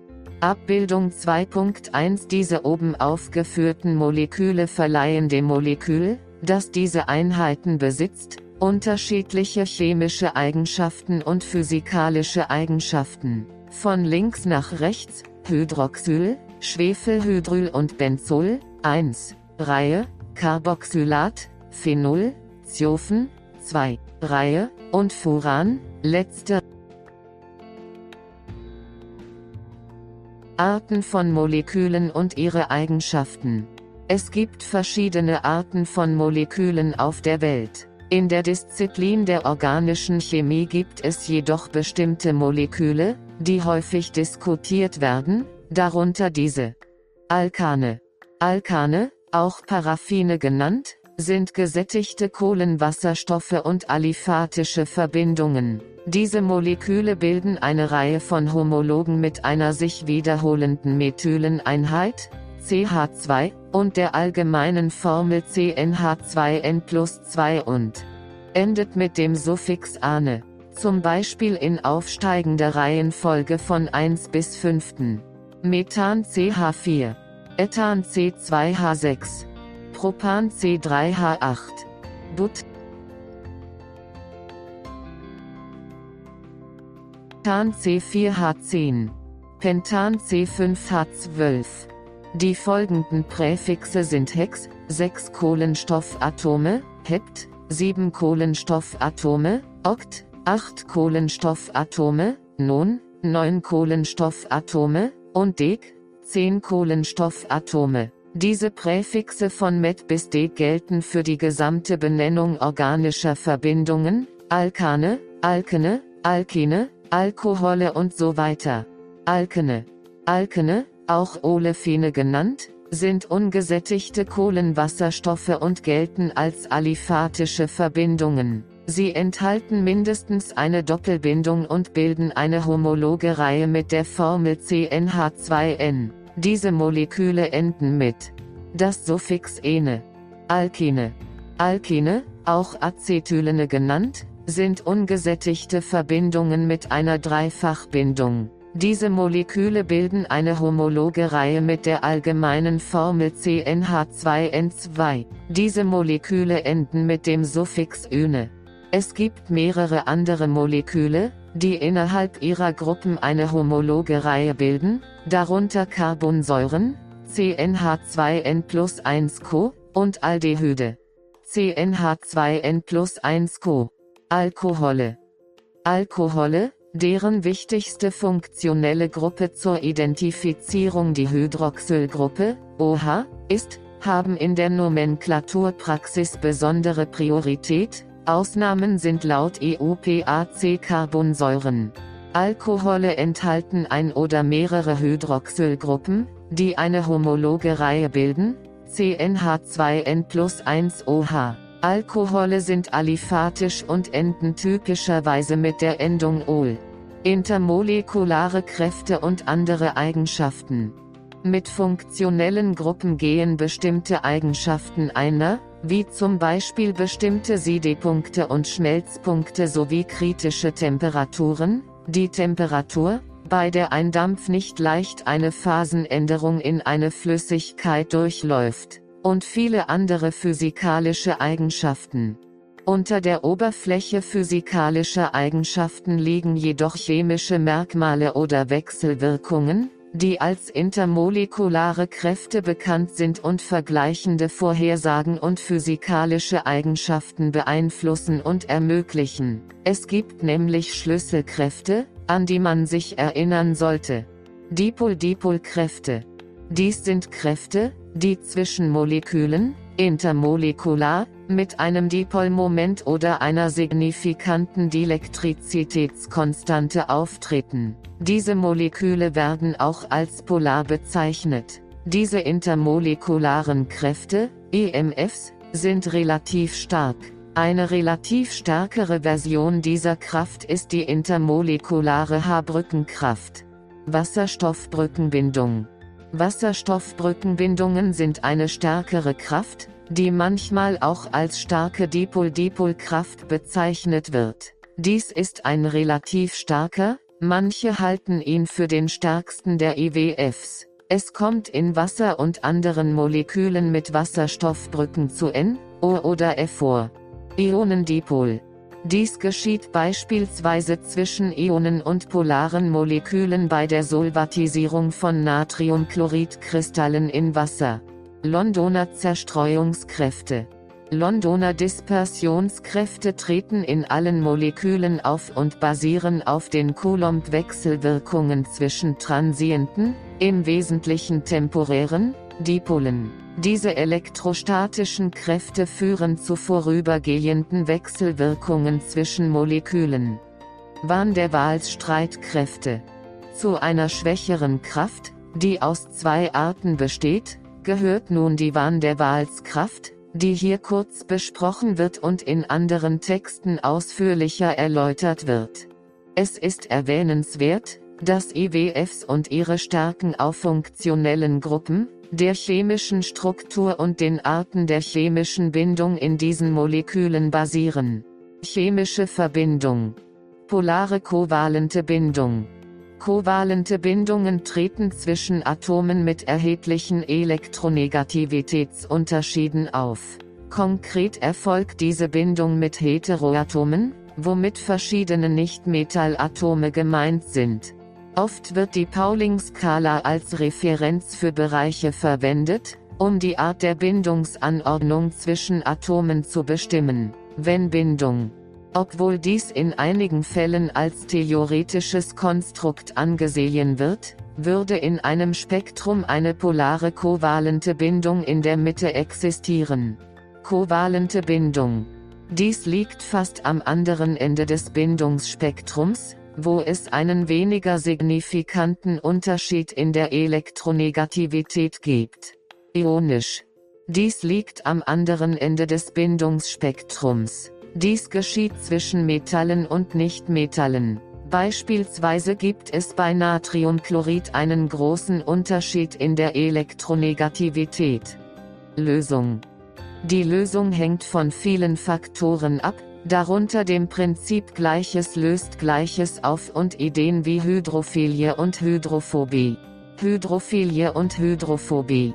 Diese Begriffe beziehen sich auf die Haltung von Molekülen in Bezug auf Wasser, unabhängig davon, ob sie eine signifikante Affinität zu Wasser, hydrophil, wasserliebend, oder eine weniger signifikante Affinität zu Wasser, hydrophob, wasserhassend, haben. Die Tendenz von Molekülen ist wie folgt, polare und ionische Verbindungen neigen dazu, hydrophil zu sein, im Vergleich zu kovalenten und unpolaren Verbindungen, die dazu neigen, hydrophob zu sein.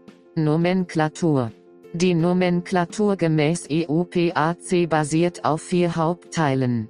Das Präfix, dies bezeichnet normalerweise die Nummer jedes Substituenten oder jeder funktionellen Gruppenanbindung, in. Zu den Präfixen gehören die, Tri und Tetra. Der Lokant, die Zahl, die die Bindung der funktionellen Gruppe oder die Position des Substituenten beschreibt. Dritter die Elternkette, dies ist normalerweise die längste zusammenhängende Kette im Molekül. Das Suffix basiert auf der vorherrschenden oder priorisierten funktionellen Gruppe, Kette oder Bindungsanordnung, DH einfach, doppelt oder dreifach. Suffixe haben typischerweise die klassische Endung, ane, alkane, ene, alkene, üne, alkine, amine amin, amide, amid, org, Carbonsäure, ate, Ester, ein, Wichtiger Hinweis, die funktionelle Gruppe des Alkohols, Hydroxyl, OH, wird normalerweise insgesamt priorisiert. Substituenten werden in der relativen alphabetischen Reihenfolge transkribiert oder im Namen umrissen, also Ethyl vor Methyl, und dieses Muster setzt sich fort. Wichtigste Gesamtidee, Präfix Lokant Parenchein Suffix, im Allgemeinen. Jede weitere Ausarbeitung wird später im Text besprochen. Fragen. Einfach. Was ist eine funktionelle Gruppe und nennen Sie einige Beispiele für funktionelle Gruppen? Hinweis, OH. Welche drei Arten organischer Moleküle gibt es?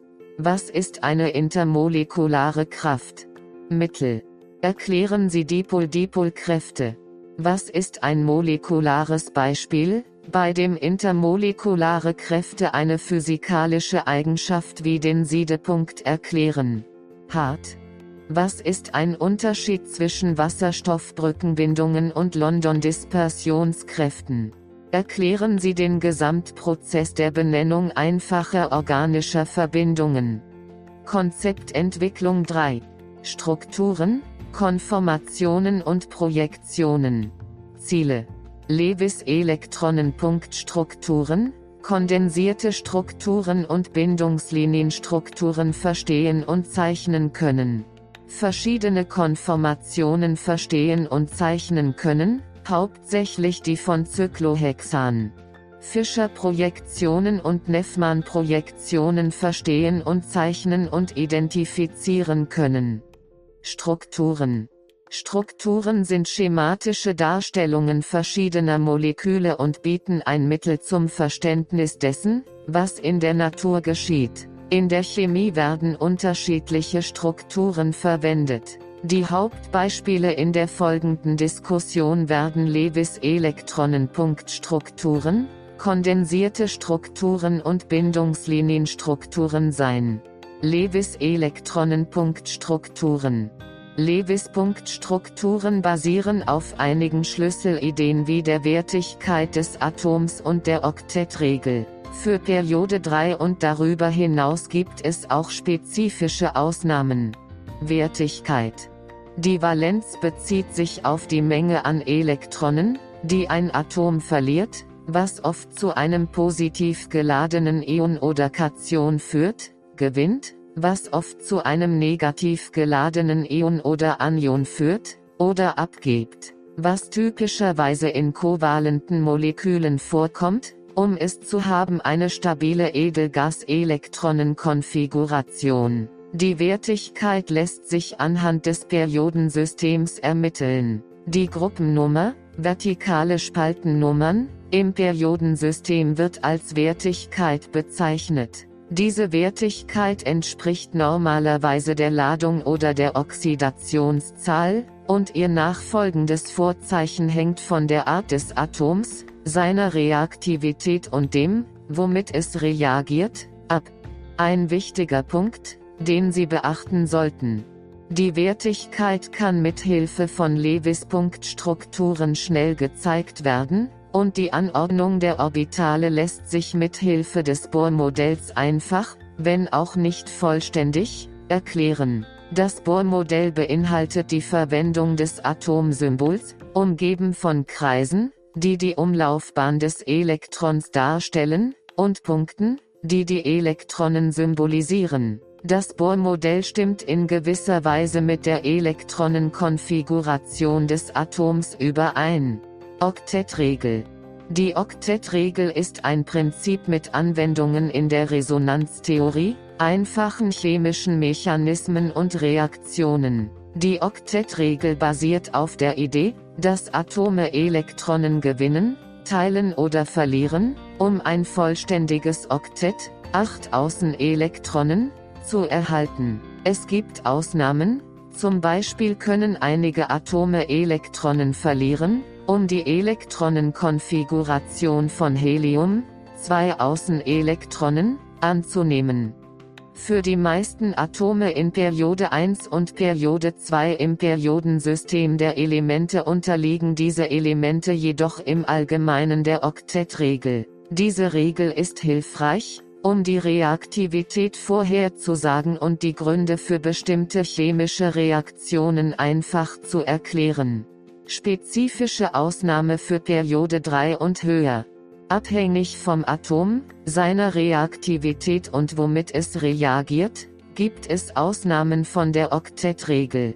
Zum Beispiel mit bestimmten Metallatomen wie Aluminium, All, und anderen, einschließlich Eisen, Nichtmetallen wie Phosphor und Seelen und Edelgasen wie Xenon. Es gibt viele Ausnahmen, aber die Regel bietet dennoch einen Rahmen für die konzeptionelle Entwicklung.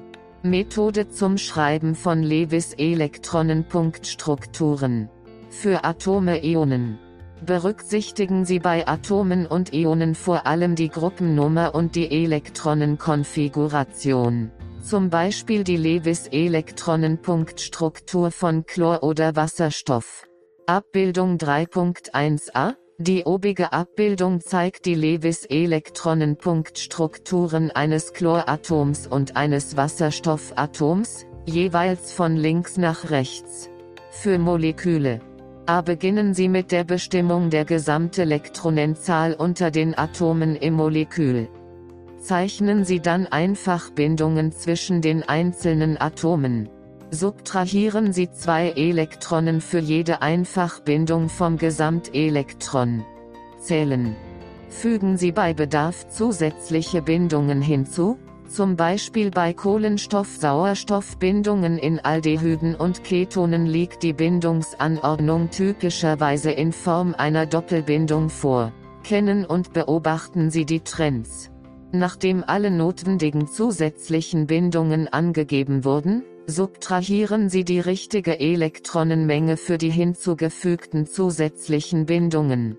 Typischerweise bezeichnet man die verbleibenden Elektronen als freie Elektronenpaare um die betreffenden Atome. Kondensierte Strukturen Kondensierte Strukturen sind wichtig, um zu verstehen, was Bindungslinienstrukturen darstellen und zeigen. In kondensierten Strukturen sind beispielsweise alle Wasserstoffatome an die Kohlenstoffatome gebunden dargestellt. Abbildung 3.1b Die obige Abbildung zeigt die kondensierte Struktur von S-2-Brombutan. Bindungslinienstruktur Bondline-Strukturen sind der nächste Schritt nach kondensierten Strukturen. Diese zeigen nur das Kohlenstoffgerüst, wobei jeder Kohlenstoff durch eine Kettenbiegung dargestellt wird und der Wasserstoff nicht bezeichnet. sondern bis auf den Punkt oder ein vollständiges Oktett um das Kohlenstoffatom abgeleitet oder angenommen wird. Dies bedeutet, dass die Wasserstoffatome nicht gezeigt, sondern so weit impliziert werden, dass die Wertigkeit von zum Beispiel Gleichheitszeichen Abbildung 3.2 Die obigen Strukturen zeigen die Bindungslinienstruktur von Butan, darunter die kondensierte Struktur von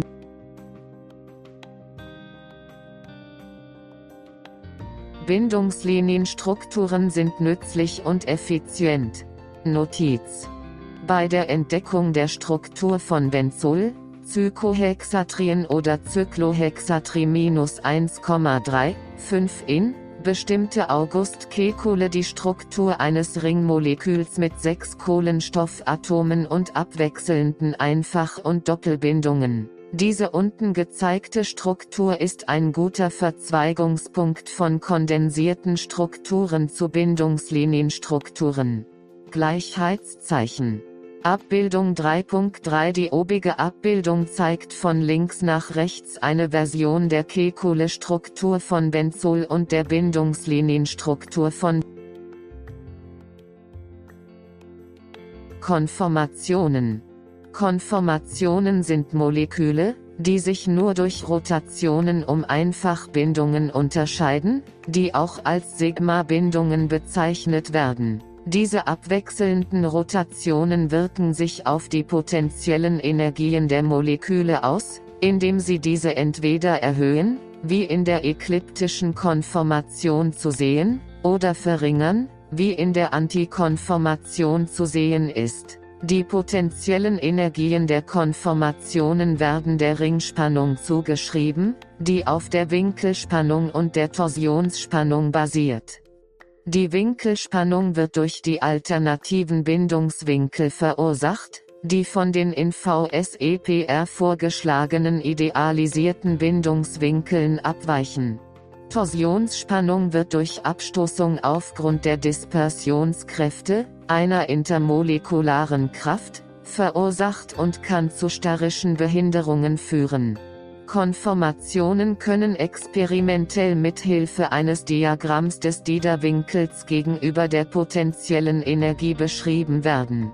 Typischerweise wird Cyclohexan aufgetragen und zeigt die potenzielle Energie der verschiedenen Konformationen bei steigenden potenziellen Energien, die Sesselkonformation, Bild einfügen, mit der niedrigsten potenziellen Energie, dann die Twistboot-Konformation, Bild einfügen, gefolgt von der Boot-Konformation, Bild einfügen, und schließlich hat der Halbsessel, Bild einfügen, die relativ höchste potenzielle Energie unter den Stuhl. Bootskonformation Halbstuhl.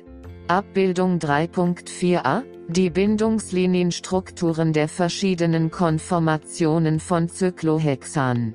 Abbildung 3.4b Die obige Abbildung zeigt unter Verwendung relativer Näherungen der potenziellen Energie die Stabilität der verschiedenen Konformationen von Cyclohexan, nämlich in aufsteigender Reihenfolge der Stabilität, Stuhl, Projektionen.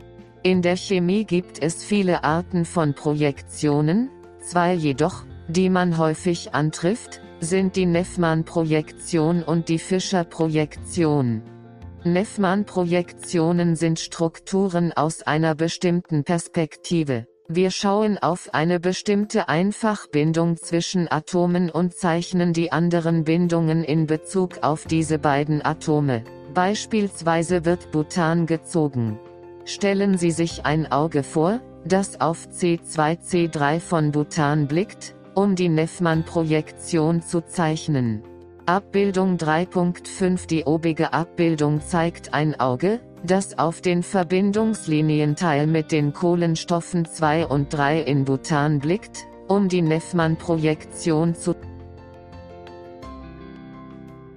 Abbildung 3.6 Die obige Abbildung zeigt eine einfache Neffmann-Projektion von Fischer-Projektionen beinhalten eine andere Darstellung aus einer anderen Perspektive. Das Molekül wird von oben nach unten gezogen, normalerweise mit dem anomeren Kohlenstoff an einem bestimmten Ende. Im Allgemeinen befinden sich die Bindungen der Funktionsgruppen an den Seiten, die als Keile angesehen werden, die außerhalb der Ebene liegen.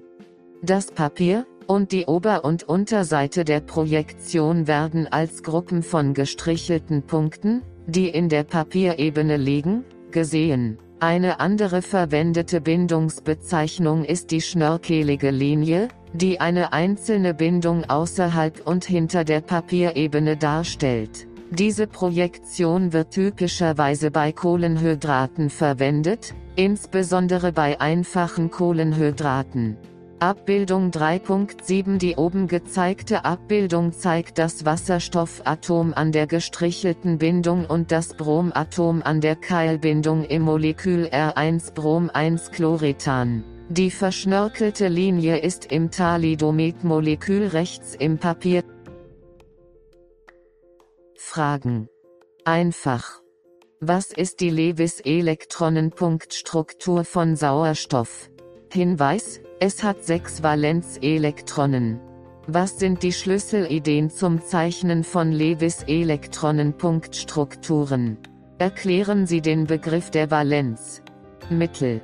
Erklären Sie die Oktettregel. Was ist eine Ausnahme von der Oktettregel? Hart. Zeichnen Sie die Bindungslinienstruktur für Anthrasen? Erklären Sie die allgemeine Stabilitätsreihenfolge für die Cyclohexan-Konformationen? Hinweis, erfordert einige nützliche Recherche, möglicherweise in einer Gruppe. Konzeptentwicklung 4. Chiralität und Isomerismus. Ziele. Lernen Sie Definitionen von Schlüsselwörtern wie Isomer, Chiral und Konformere. Verstehen Sie die Konzepte von Stereoisomerie und Chiralität. Verstehen Sie die Lebel-Wandhoff-Regel. Isomere. Isomere sind, wie zuvor definiert, Moleküle mit derselben Summenformel, die sich jedoch in der strukturellen Anordnung, im Raum, in der Konnektivität oder in der Geometrie um eine Bindungsanordnung unterscheiden. Alle oben genannten Unterschiede definieren eine Unterklasse von Isomeren, sei es strukturell, Strukturisomere, räumliche Anordnung, Stereoisomere, oder Konnektivität, Konstitutionsisomere. Jede Unterklasse hat ihre eigene Bedeutung, aber in dieser Konzeptentwicklung werden die Ausarbeitungen hauptsächlich auf Stereoisomere erfolgen. Stereoisomere Stereoisomere, oder räumliche Isomere, sind Moleküle mit derselben Summenformel, aber unterschiedlicher dreidimensionaler räumlicher Anordnung. Ein Stereoisomer hat ein stereogenes Zentrum, das eine Stelle im Molekül ist, an der der Austausch zweier Gruppen im Raum zu neuen Stereoisomeren führt. Eine Untergruppe stereogener Zentren ist ein chirales Zentrum, womit typischerweise ein stereogenes Zentrum mit einer sp3-Hybridisierung oder einer tetraedrischen Geometrie gemeint ist. Jedes chirale Zentrum ist ein stereogenes Zentrum, aber nicht jedes stereogene Zentrum ist ein chirales Zentrum. Stereoisomere können weiter in drei weitere Kategorien unterteilt werden, Enantiomere, Diastereomere und Atropisomere. Enantiomere Enantiomere sind optische Isomere. Bei diesen optischen Isomeren handelt es sich um Moleküle, die nicht überlagerbare Spiegelbilder voneinander sind. Enantiomere haben typischerweise Chiralitätszentren. Enantiomere sind in der pharmazeutischen Industrie von großer Bedeutung, da bestimmte Enantiomere in Arzneimitteln spezifische Wirkungen haben. Dies zeigt sich an den klassischen Beispielen Thalidomid, Ibuprofen und Darfun, bei denen die Stereospezifität eine große Rolle bei der Bestimmung des therapeutischen Potenzials und der therapeutischen Wirkungen spielt. Abbildung 4.1 Die obige Abbildung zeigt von links nach rechts die Bindungslinienstrukturen der Moleküle, Thalidomid, Davon. Enantiomere werden typischerweise durch die Siegel der absoluten Konfiguration bezeichnet, die R, Rectus, und S, Sinister, sind. Abbildung 4.2 Die obige Abbildung von links nach rechts die mit den verschiedenen absoluten Konfigurationen verbundene Ausrichtung. Mischungen beider Enantiomere werden als Racemisch bezeichnet, meist handelt es sich dabei um Mischungen gleicher Anteile. Der Prozess, bei dem beide Enantiomere als Produkte entstehen, wird als Racemesierung bezeichnet. Das Produkt des oben genannten Prozesses wird als Racemat bezeichnet. Diese Moleküle werden auch durch die relative Konfiguration gekennzeichnet, die rechtsdrehend, D, plus, oder linksdrehend, L, ist. Die Begriffe rechtsdrehend und linksdrehend beziehen sich auf die optische Drehung oder darauf, wie die Moleküle Licht drehen, wobei es sich um eine Linksdrehung, linksdrehend, oder eine Rechtsdrehung des Lichts, rechtsdrehend, handelt. Fügen Sie ein Bild des Opt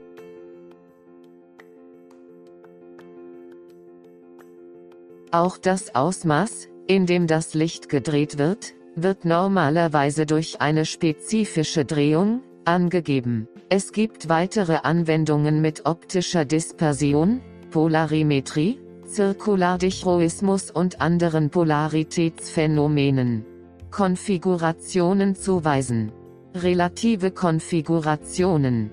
Rechtsdrehend, plus, oder linksdrehend, müssen experimentell zugewiesen werden, typischerweise durch die richtige Anwendung eines optischen Geräts wie eines Polarimeters, um zu beobachten und zu messen, wie das Molekül Licht dreht und in welchem Ausmaß oder Grad es es dreht.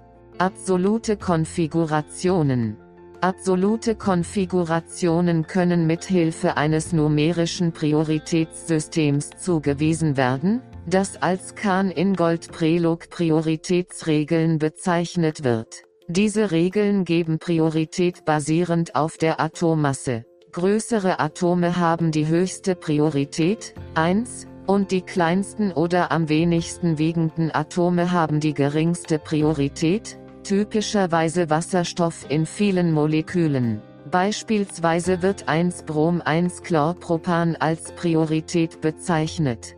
Brom erhält Priorität Nummer 1. Chlor folgt mit Priorität Nummer 2.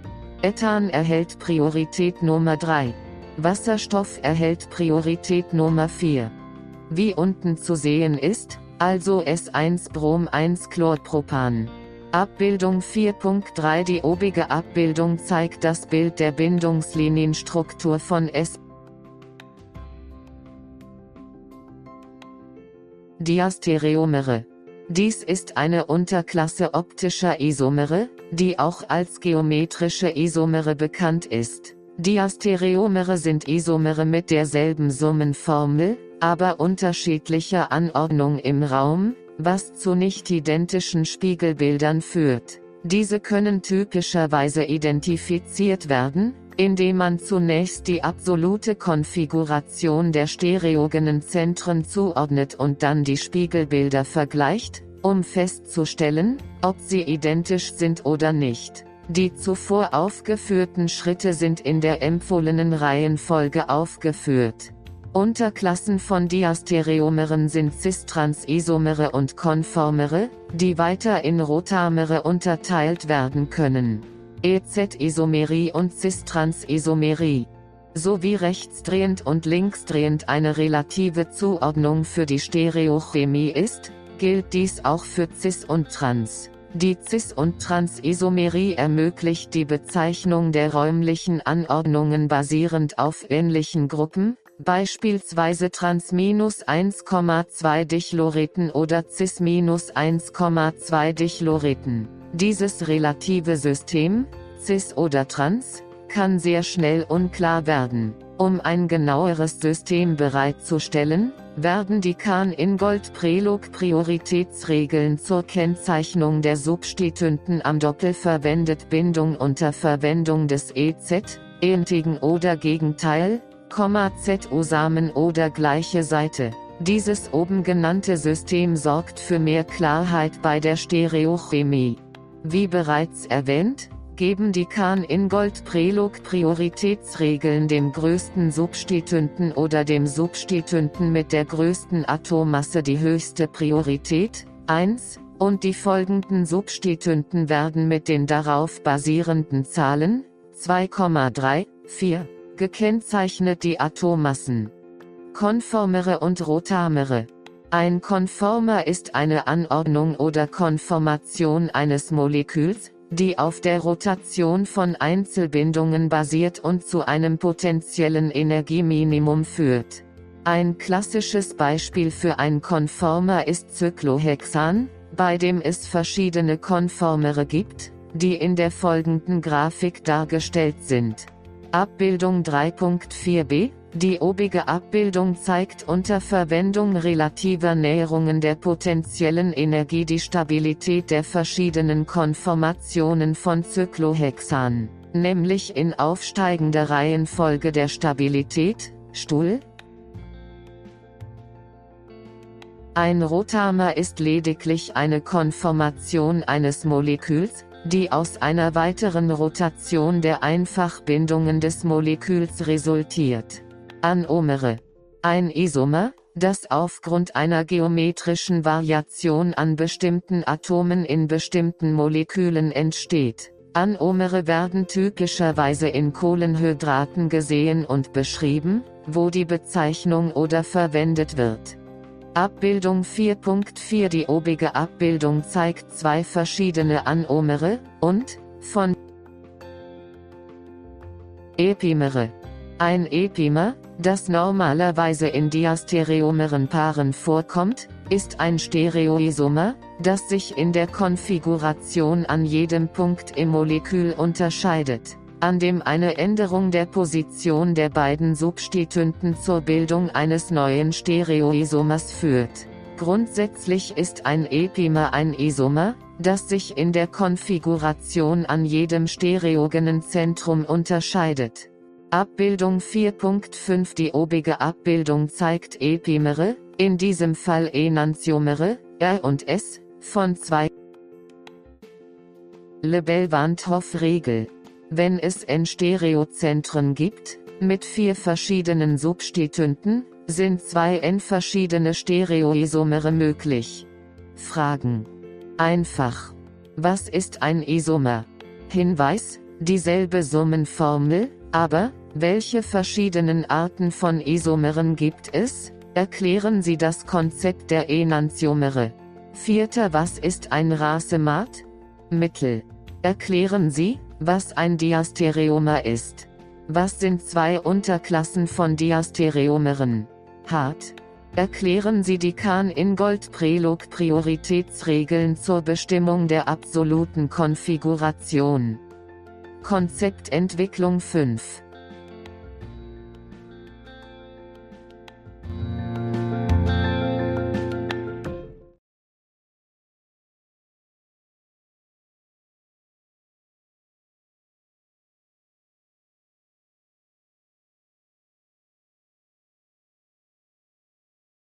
Biochemie Sitzung 1 Poesie.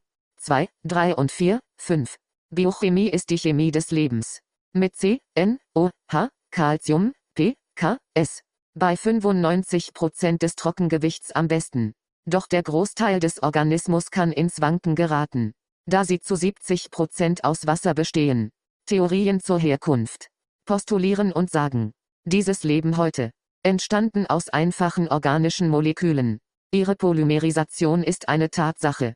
Nach Abschluss der Selbstreplikationskapazität intakt. Kompartimentierung, Membranbildung, Endosymbiose. Für die prokaryotische bis eukaryotische Bildung. Schauen Sie sich die Mitochondrien an und wir können es sehen. Beweise für Marquelius Ideen. Ganz sicher. Mit dem Kernel EU. Vor dem Kernel Pro. Mit der Membran EUUU. Ohne Membranbindung. Pro. YOB, YOB. Bakterien, Archaeen und Eukarya, sage ich. B. Eukaryoten sind wie ihre tierischen und pflanzlichen Zellen. Prokaryoten mögen ihre Bakterien und Archaeen. Bakterien und Archaeen sind äußerlich ähnlich, unterscheiden sich jedoch innerlich. Lassen Sie uns rekapitulieren.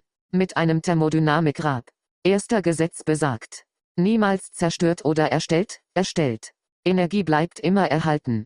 Weiter geht es mit dem nächsten Vers. Zweiter Gesetz. Zumindest etwas über Entropie. Von der Basis des Mikrostates. Im System nimmt es tendenziell zu. Konstant wie dieser Vers. Ist die Entropie des Universums. Dritter Gesetz. Völlig Null Kelvin. Absoluter kristalliner Feststoff bei Null. Ich werde dir ein oder zwei Dinge über dich erzählen. Ideen von Josiah Gibbs. Ideen, von denen Sie wissen, wer? Josiah Gibbs. Die Energie, Arbeit zu erledigen. Gibbs freie Energie. Wenn positiv, nicht bevorzugt. Wenn negativ bevorzugt. Enthalpie. Bei positivem Endo. Bei negativem Exo. So. S-O-O-O-O-O. Ich werde Sie herausfordern, Ihr Bestes zu geben. Aber vorher, Liebes. Reden wir über Lächertelier. Wenn ein System im Gleichgewicht ist. Und einer der Parameter wird geändert. Das System wird zur Wiederherstellung verschoben. Das Gleichgewicht, da es verehrt wird. Respekt, kontrolliert, umgeleitet. Idealerweise einfacher und stabiler Zustand. Ja, das ist großartig. Quickmatz. Oh ja, kurze Fakten. Kurzer Rückblick. Mit du weißt schon wer. Mitochondria A. Ist wie die Bank of America, aber sie damit die Zelle effizient funktioniert. Der Prozess, der Zyklus und die Wege. Es hilft der Zelle, ihre Maschinen effizient zu betreiben. Wir über den wichtigsten großen Häuptling. Der Kern, der Mobilfunk-CO oder die Exekutive. Es gewährleistet die Regulierung und erfolgreiche Replikation. Es gewährleistet eine gute Pflege guter Informationen. Es stellt sicher, dass die Blaupause korrekt befolgt wird und die anderen Mitglieder kooperativ helfen. Die Exekutive ist ihr Kern. Sicherstellung der Organisation auf jeder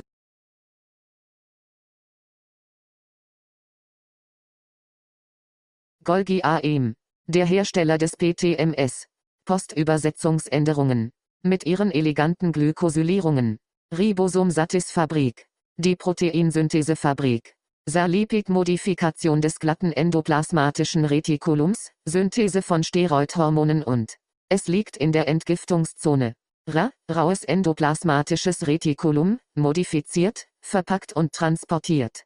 Diese Proteine in diesem Zellhof. Zentriole leuchtet während dieses replizierenden Zelltanzes in der Anaphase. Vakuole, Sie können es sehen. Zufällig in einer Zelle. Das Zytoskelett hält die mit Kinesin, Dynein und Myosin, Titin so. Diese helfen bei diesem vesikulären Transportrennen. Sie tragen dazu bei, die Mitglieder des Zytoskeletts an Ort und Stelle zu halten, so dynamisch sie auch sind. Sie sind einige der wichtigsten Starts. Wir uns diese Glykogenkörnchen etwas genauer an. Im gelegentlichen Zellraum. Warte, lass uns Schritt halten. Testen 2, 3 und 4,5. Biochemie ist die Chemie des Lebens. Intermolekulare Kraft. Kovalente Bindungen. Proteinstrukturebenen. Linear ist eine Ebene mit diesen Aminosäureketten. Primär heißt das und das ist eine Tatsache. Wenn man sich mit den Beta-Strängen, dann den Sheets und den Alpha-Helices nach oben bewegt, treffen sie aufeinander. Sekundari hat dann seinen Halt gemacht. 3D-Struktur, der Tertiärbereich ist einfach weggefallen. Mit diesen Untereinheiten haben wir definitiv das Quartär erreicht. Testen 2, 3 und 4,5. Biochemie ist die Chemie des Lebens. DNA mit Adenin, Desoxyribose und Phosphat, Wasserstoffbrückenbindungen, ist das Thimedylat. Dann mit dem G zum C, dem Guanosin, Phosphat, Zytosin und dem Phosphat. Die Hauptnukleinsäure besteht teilweise aus Nukleotiden. Aus der DNA. Mit den Histonen. Zur Perle an der Schnur. Deine Nukleosomen. Zum Chromatin, das ihre Chromosomen bildet. Ordnung, Regelung und ihre Signalkaskaden S, G1, G2 und M. Testen, 2, 3 und 4,5. Biochemie ist die Chemie des Lebens. Wasser, Wasser an der Wand. Mit dem Dipol und den Dipolbindungen. Mit den Wasserstoffbrückenbindungen sehen Sie. Es verbindet sich elegant intermolekular. Denken Sie nur an die hohe Schmelzwärme. Ermöglicht Wasser als Wärmesenke. Eine hohe Verdampfungswärme. Ergänzung des IWF. Auflösung der meisten polaren Verbindungen. Und sein Eis ist weniger dicht als flüssiges Wasser. 70% des Organismus. Und ja, sie können immer noch ins Wanken geraten. Testen 2,3, 4 und 5. Biochemie ist die Chemie des Lebens.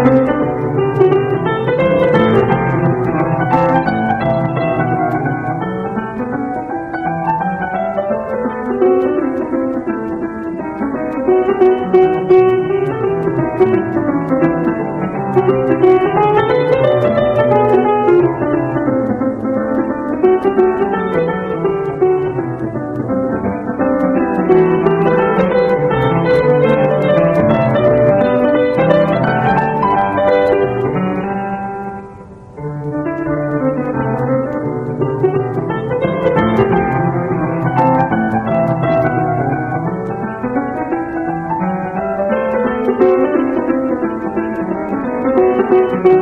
you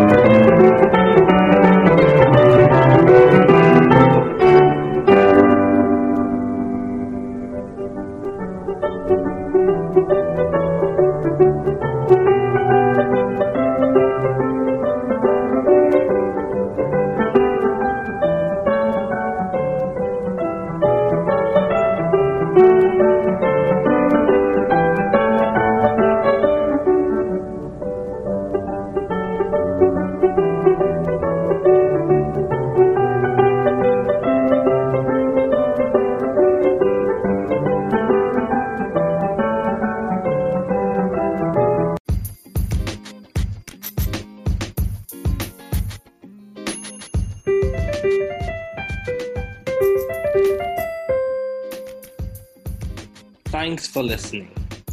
We're glad you were able to tune into this podcast.